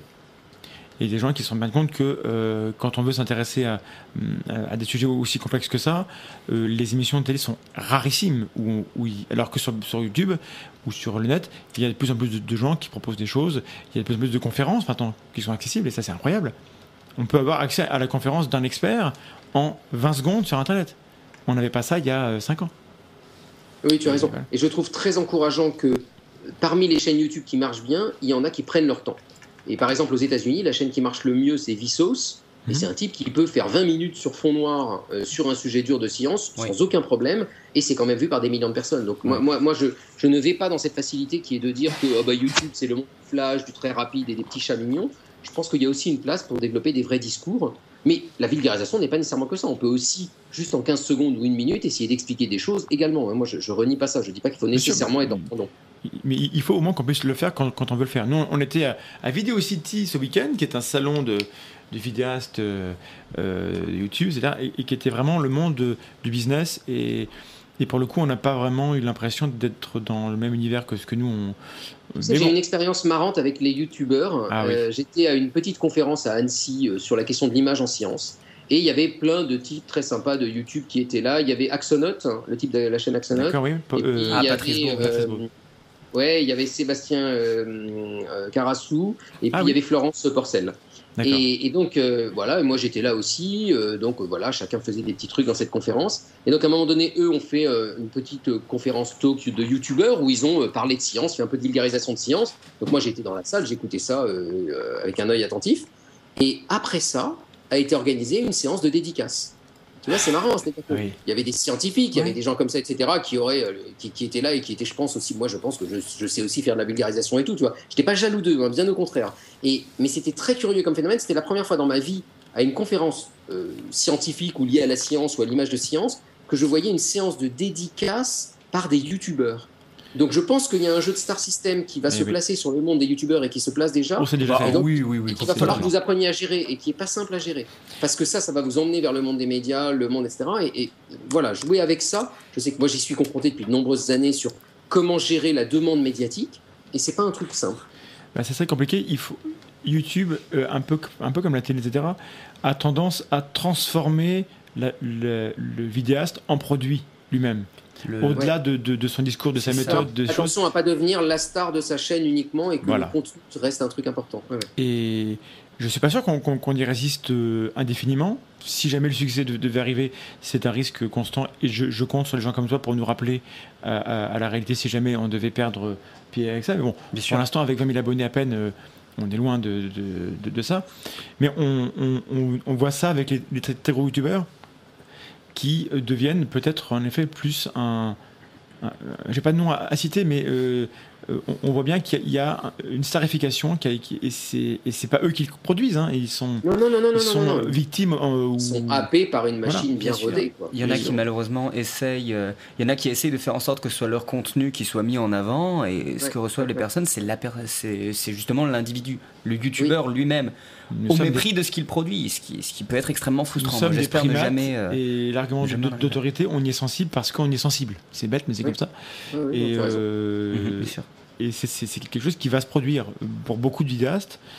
Et, et par exemple, le- Léo est, est quelqu'un euh, qui, qui- qui est adorable et qui est très bon dans ce qu'il fait, mais souvent peut-être qu'il est, il est plus apprécié pour qui il est plutôt que pour, que pour ce qu'il fait par les gens qui le suivent. Ça. Et, et il, le, il le regrette un petit peu. On, on en a parlé. On, voilà, Ça n'empêche nous- pas de, de continuer à faire un, un boulot excellent. Nous, on ressent, le, on ressent le besoin constant de rappeler aux gens de réfléchir par eux-mêmes, de bien expliquer qu'on ne donne pas des réponses, mais qu'on offre des, des- qu'on offre des méthodes. Mais je ne serais, pas- je, je serais pas surpris si, dans le cas très hypothétique où on deviendrait euh, extrêmement connu, je ne serais pas surpris que nos vidéos euh, deviennent des espèces de manuels de prêt-à-penser pour certaines personnes. Qui, qui, du coup, prendraient totalement à rebrousse, à rebrousse chemin le message qu'on essaie de leur transmettre. Mm, mm, mm. Donc bon, c'est le, le- le succès étant une euh, éventualité euh, limitée, le, le- le risque l'est en proportion. Très limité vu ce qu'on propose, je pense, mais Mais, mais pour revenir vers la quantité Oui, là, qui- qui- était le sujet, non, mais c'est, mais c'est nous qui avons euh, abordé ça. les Euh, enfants, il vous reste un quart d'heure. Pour parler donc de, de vulgarisation et de quantique, on a évoqué tout, tout- tout le, tout le charabia qui, qui avait autour. Comment on lutte contre ça bah, En apportant euh, Des pois chiches en apportant des pois chiches. Merci Sidney. Le houmous à toutes les Le houmous réunions. quantique. Je, je pense que Euh, c'est une. euh, voilà, en, en utilisant un vocabulaire accessible et compréhensible, mais, mais comment on fait? Euh, euh, Ouais. Toi, tu travailles vraiment dans, dans la vulgarisation de cette branche-là de, de la science. Qu'est-ce qui marche? Qu'est-ce qui marche pas? Alors, euh, d'abord, la première règle, c'est on baisse pas les bras. C'est-à-dire que tu as plein de gens, y compris des scientifiques, qui te disent de toute façon, c'est trop compliqué, euh, on va pas pouvoir vraiment le vulgariser, il faudrait apprendre les matrices, l'algèbre linéaire au grand public pour qu'ils comprennent vraiment la quantique, donc on peut pas. Donc, il faut jamais se dire ça en science. C'est-à-dire qu'on peut toujours trouver des façons d'essayer de faire sentir les choses au grand public, même s'il va pas avoir une compréhension aussi profonde qu'un physicien qui en a fait pendant 10 ans. Ça, c'est le premier point. Comment le faire Tu as plusieurs manières de faire euh, et qui sont toutes très valables. Je veux dire, quand euh, y penser euh, fait une vidéo sur la quantique, c'est très bien. Quand euh, il y a un documentaire de 52 minutes sur Arte, c'est très bien. Donc, je dirais, toutes les formes sont, sont, sont valables. Euh, mon point de vue à moi, moi, moi j'ai deux, deux, deux trucs forts que j'essaye de, de mener. Le premier, c'est il faut que le plus possible des scientifiques soient impliqués. Alors, qu'ils soient impliqués d'abord pour la validité du message, c'est ce dont on a parlé, c'est-à-dire qu'à un moment donné, ils disent ce qu'on a le droit de dire ou pas dire, c'est quand même utile, surtout dans ces domaines un petit peu euh, limites, hein, comme on en a parlé.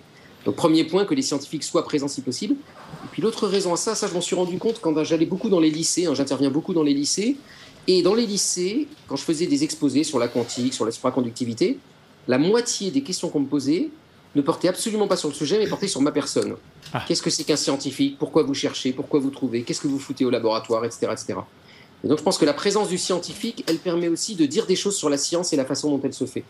À un moment donné, quand je disais aux gens que pendant 20 ans, j'avais cherché un truc et que j'avais pas réussi à le trouver, ça leur montrait d'une certaine manière mon honnêteté intellectuelle et le fait Ouais. que quand je leur disais qu'on trouve un truc et qu'on l'a démontré, je trichais pas.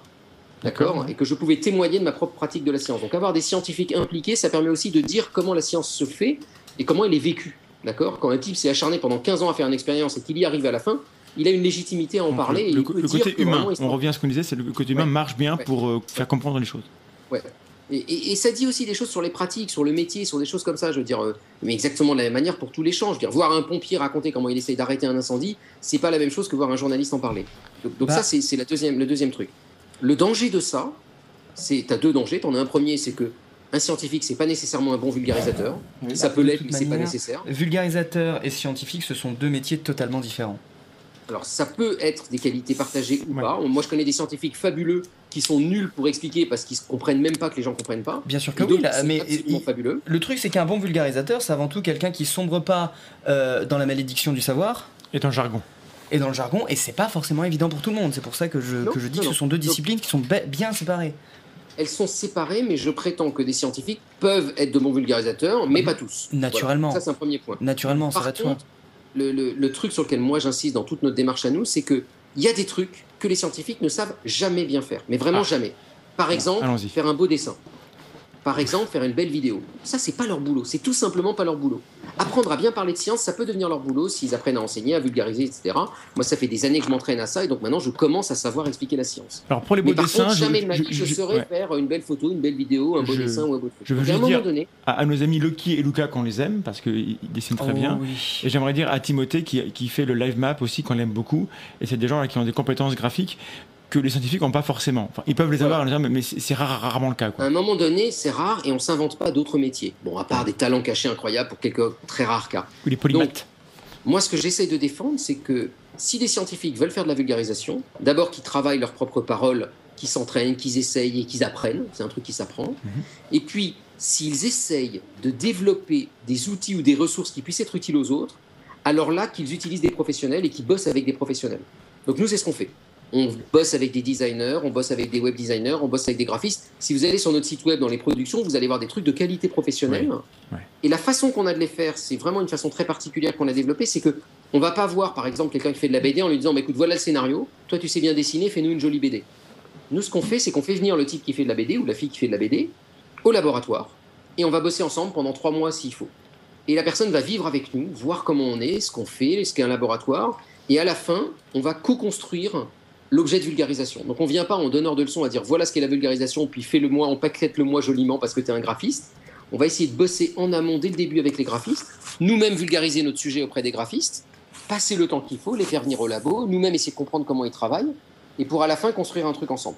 Et Donc, nous, comme ça, on a l'impression qu'on construit des, des- des produits. Le dernier truc qu'on a fait, par exemple, c'est un petit film sur la physique qui dure 8 minutes, que je vous encourage à aller voir, qui s'appelle Physique et caféine. Si vous tapez physique et caféine sur Vimeo, par exemple, vous le trouverez, ou sur notre site web. Et on essaye en 9 minutes de raconter ce que c'est que la physique. Et vraiment euh, épistémologiquement, hein, qu'est-ce que c'est que les champs de la physique, comment ils se confrontent, etc. La quantique, la relativité générale. Et ça, on aurait été incapable de le faire tout seul. Mais c'est en bossant avec une étudiante qui est venue pendant 5 mois au labo, faire son film en stop motion image par image, qu'on a réussi à faire cette espèce d'objet qui, à mon avis, est un bon objet de vulgarisation et qui parle de science avec bah, une voix de scientifique et une voix aussi d'étudiante en vidéo d'animation et qui produit à la fin un objet intéressant. Donc moi, mon point de vue, c'est foutre des scientifiques dans la boucle. Mhm. Quand ils savent pas faire un truc, le faire faire par des professionnels. Et si possible, essayer de bosser avec les professionnels pour construire ensemble des objets de vulgarisation. Là, là, je vais, euh, je, je vais parler, euh, je vais plus parler en tant qu'artiste, en tant que, en tant que créateur, qu'en tant que vulgarisateur. Ça, ça se fait dans absolument toutes les bonnes productions artistiques. Justement, euh, la plupart du temps, quand un compositeur et un parolier travaillent ensemble, bah euh, justement, c'est pas séparément. Euh, L'image qu'on a très très souvent, c'est le parolier file son texte au, au musicien qui va le mettre en musique. Non, il y a forcément des allers-retours constants et c'est un travail de longue haleine qui se fait entre les deux personnes. Et c'est aussi l'une des raisons pour lesquelles, bien souvent, quand deux artistes travaillent bien ensemble, ils restent ensemble. Parce qu'ils savent comment ils fonctionnent l'un et l'autre. Mais ça veut bien je dire que. sur ce que tu dis. Euh, Excuse-moi, oui, non seulement ça, mais ça se passe bien si en plus ils se connaissent bien. Bah, c'est Nous, ça, souvent, voilà. quand on bosse avec des designers ou avec euh, des graphistes ou des illustrateurs, le premier truc qu'on fait, c'est on les fait venir chez nous et on va voir chez eux. Et on discute. Et ils nous racontent comment ils bossent, on leur raconte comment on bosse.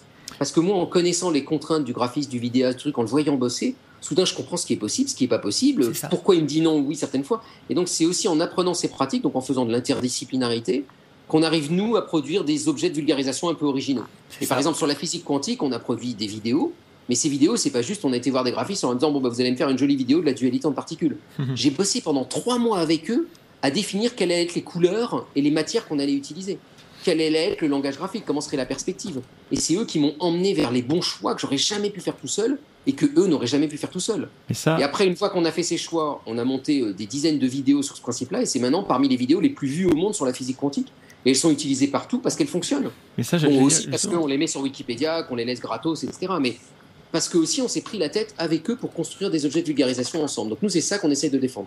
Mais il y a un vrai projet derrière.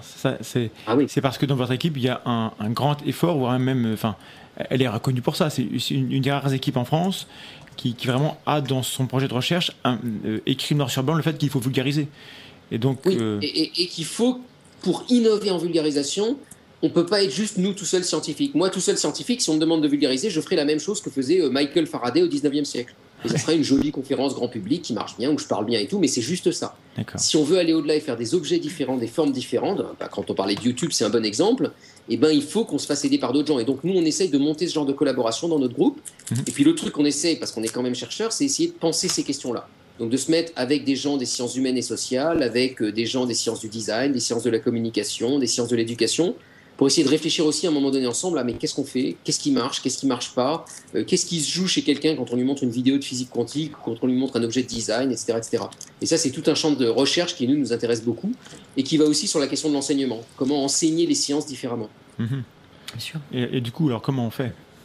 Est-ce qu'il est-ce qu'il y a, des, est-ce qu'il y a des, des grandes pistes au- au-delà de, de- par rapport à ce qui est fait à l'heure actuelle Est-ce qu'il y a euh, un gros défaut pour faire, pour faire très vite Est-ce qu'il y a un gros défaut dans la manière dont, dont la science est enseignée et ou vulgarisée Est-ce qu'il y a une grande qualité qui existe déjà et qu'il faut et sur laquelle il faut capitaliser Euh, Qu'est-ce que tu en penses? Alors, euh, ah, sur l'enseignement, je pourrais te dire tout un tissu de banalité, mais en ça, gros, le, problème de la, la façon dont on enseigne la science, en particulier la physique, il me semble, en particulier en France, c'est que l'étudiant est un peu trop passif. Tu vois, tu prends un entonnoir et tu te bourres de connaissances, Ouais. tu te bourres de techniques, euh, tu te bourres de travaux pratiques où il apprend des recettes. Mais tu l'apprends pas, tu lui apprends pas assez à chercher par lui-même et à construire des objets de recherche par lui-même. Donc nous on essaie de déconstruire ça, par exemple de leur proposer des travaux pratiques où on n'arrive pas avec un sujet tout fait, mais on n'a pas de sujet, et c'est eux qui vont construire leur propre sujet. Donc ils apprennent en faisant. Alors ça peut pas être que ça. À un moment donné, l'enseignement de la science, c'est aussi apprendre à Oui. manipuler de l'équation, à manipuler du formalisme et aussi à manipuler de l'outil de mesure.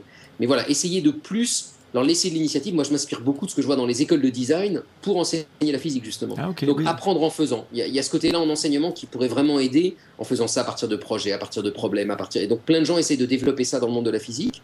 En vulgarisation, ce que j'ai très clairement appris depuis que j'étudie ça et que je, je regarde toutes les nouvelles pratiques, c'est qu'il n'y a aucune bonne ou mauvaise idée. Tu vois, tous les lieux communs qu'on entend du genre, ben, il faut que le truc soit court. Ouais. Ou pareil, je- le- le meilleur exemple que je cite toujours, c'est l'exemple de la chaîne Minute Physics Minute Science. Mhm. Donc c'est une chaîne sur YouTube qui est une des chaînes les plus vues aux États-Unis. Et Henry Reich, qui est auteur de cette chaîne, au début, les gens lui avaient conseillé de, s'il voulait parler de science et faire de la pédagogie, ben, faire des vidéos qui prennent leur temps, faire des vidéos avec des tas d'effets spéciaux classe en 3D, ne pas utiliser de jargon, ne pas parler trop vite, plein de trucs qui semblaient de bon sens. Et il a fait exactement l'opposé. Il a fait des vidéos qui sont en noir et blanc, qui durent une minute, où il parle comme un taré hyper vite. C'est parmi les vidéos qui marchent le mieux sur Internet sur la science. Donc moi, ma- mon truc, c'est ne pas accepter les leçons ou les lieux communs qu'on entend autour de nous. Essayer. Essayer, prototyper, tenter des expériences et voir ce qui marche ou ce qui marche pas. Et, et- et- et on voit bien dans tous les nouveaux canaux de diffusion, que ça soit la thèse en trois minutes, euh, dans ta thèse, euh, des chaînes comme Vsauce ou comme y penser, etc., qu'il n'y a pas une seule bonne recette. Il y a plein de façons de parler de science.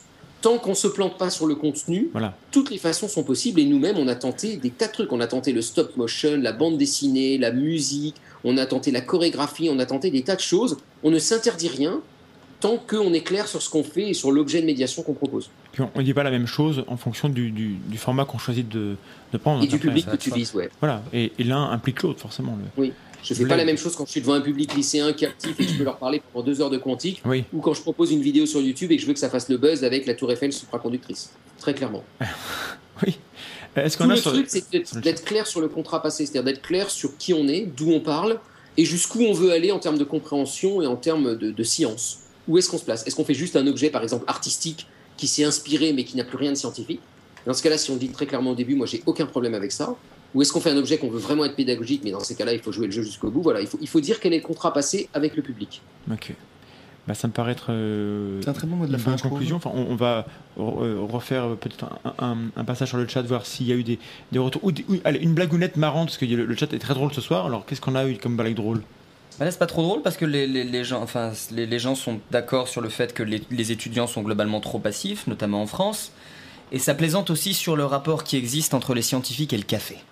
Ah, parce que. Ah ouais. Rapport à la non mais allez voir notre vidéo. Elle est Grosse trop true belle. story. Mais il y a une. Parce une- début, on a trois scientifiques qui sont face à leur tasse au café et on leur dit bon alors qu'est-ce que tu bois dans le café? Ouais. C'est vraiment drôle. Quoi. Faut, faut voir a- ça et puis après on essaie d'expliquer justement pourquoi ils voient des trucs différents. Sur, sur la question des étudiants, vous pouvez aller voir sur notre site web. Nous on a fait euh, carrément une, un enseignement en physique fondamentale de vulgarisation. Et ce qu'on fait, c'est qu'on dit aux étudiants ok, vous allez vous-même faire des projets de vulgarisation et à la fin, dans trois mois, vous faites un show devant le grand Ah, public classe. avec tous vos projets ensemble. C'est Et génial comme ça, ça les met devant justement la pratique de la vulgarisation. Qu'est-ce que ça veut dire faire passer un message Hmm. Et ils explorent plein de formats. Ils explorent la vidéo, la musique, le stop motion, le tape art, le tag, etc. etc. Et donc nous, on essaye de faire ça à nos propres étudiants parce que ce- ce dont on s'est rendu compte, et ça toute personne qui a fait de la vulgarisation s'en rend compte, c'est que c'est un formidable exercice pour soi-même, pour prendre du recul sur sa propre Oui. discipline, pour retrouver une capacité d'étonnement et d'émerveillement. Et, et- et- Pour se poser la truc que question. je défends moi auprès des autres scientifiques, c'est que ça fait du bien de vulgariser parce que on se redit à quel point ce qu'on a dans les mains et qu'on manipule tous les jours et de façon quotidienne est incroyable en réalité. Juste pour redire un mot sur le café, j'ai- je, je ne sais plus où j'ai lu ça, où j'ai dit, mais quelqu'un a dit un mathématicien est un corps humain qui transforme du café en équation. C'est pas mal. Voilà. J'aime bien. Euh, bien, euh, donc alors sur ces mots euh, euh, sur la physique quantique qui n'est pas mystérieuse, qui, est compliquée, mais qui n'est pas euh, euh, et qui est contre-intuitive, mais qui dit des choses sur le réel et qui a des conséquences sur le monde macroscopique, etc. Sur la vulgarisation qui est importante et sur l'effort qu'on doit faire pour pour montrer à quel point euh, la science est belle et euh, intéressante à tous les niveaux et que il faut être actif par rapport à ça. Je crois que c'était intéressant. Euh, on invite les gens donc, à aller voir les- le, site vulgarisation.fr, Tout à fait. aller s'enseigner sur la caféine, etc. Et bien à laisser des commentaires et des questions pour si vous voulez qu'on refasse quelque chose sur le même sujet ou un sujet annexe, encore avec Monsieur Bobroff ou avec quelqu'un d'autre sur comment vulgariser les, sciences physiques, parce que nous c'est pas du tout notre domaine, hein. la, physique c'est un peu loin pour nous, un peu comme les maths. Euh, voilà. Euh, nous, qu'est-ce qu'on peut vous dire de de plus, la prochaine fois qu'on se verra à la radio, ce sera à Grenoble. On sera avec quelqu'un du Cortex, euh, alors Richard mon voisin ou quelqu'un d'autre. Après, vous nous verrez peut-être, sans doute, j'espère, à Lyon pour Vulgarisateur. On va intervenir 20 minutes. Euh, on va vous parler de quoi Enfin, du, ça s'appelle le cerveau dans la boîte. On va vous parler des, des perceptions du cerveau et des, et des limites de- des perceptions. On aura avec nous Ginger, Usul, le fausseur de film, il m'en manque un, Micmac. Voilà, donc des gens euh, qui font des, des trucs euh, quand même super classe. Ouais. Euh, et on revient nous aussi dans 15 jours pour parler de je ne sais plus quoi, donc je ne vous dirai pas parce que je ne sais pas si l'invité est déjà défini, mais bon. En gros, on va revenir, restez sceptiques. Et, et merci beaucoup Julien et à bientôt. Merci, à bientôt. Bonne soirée.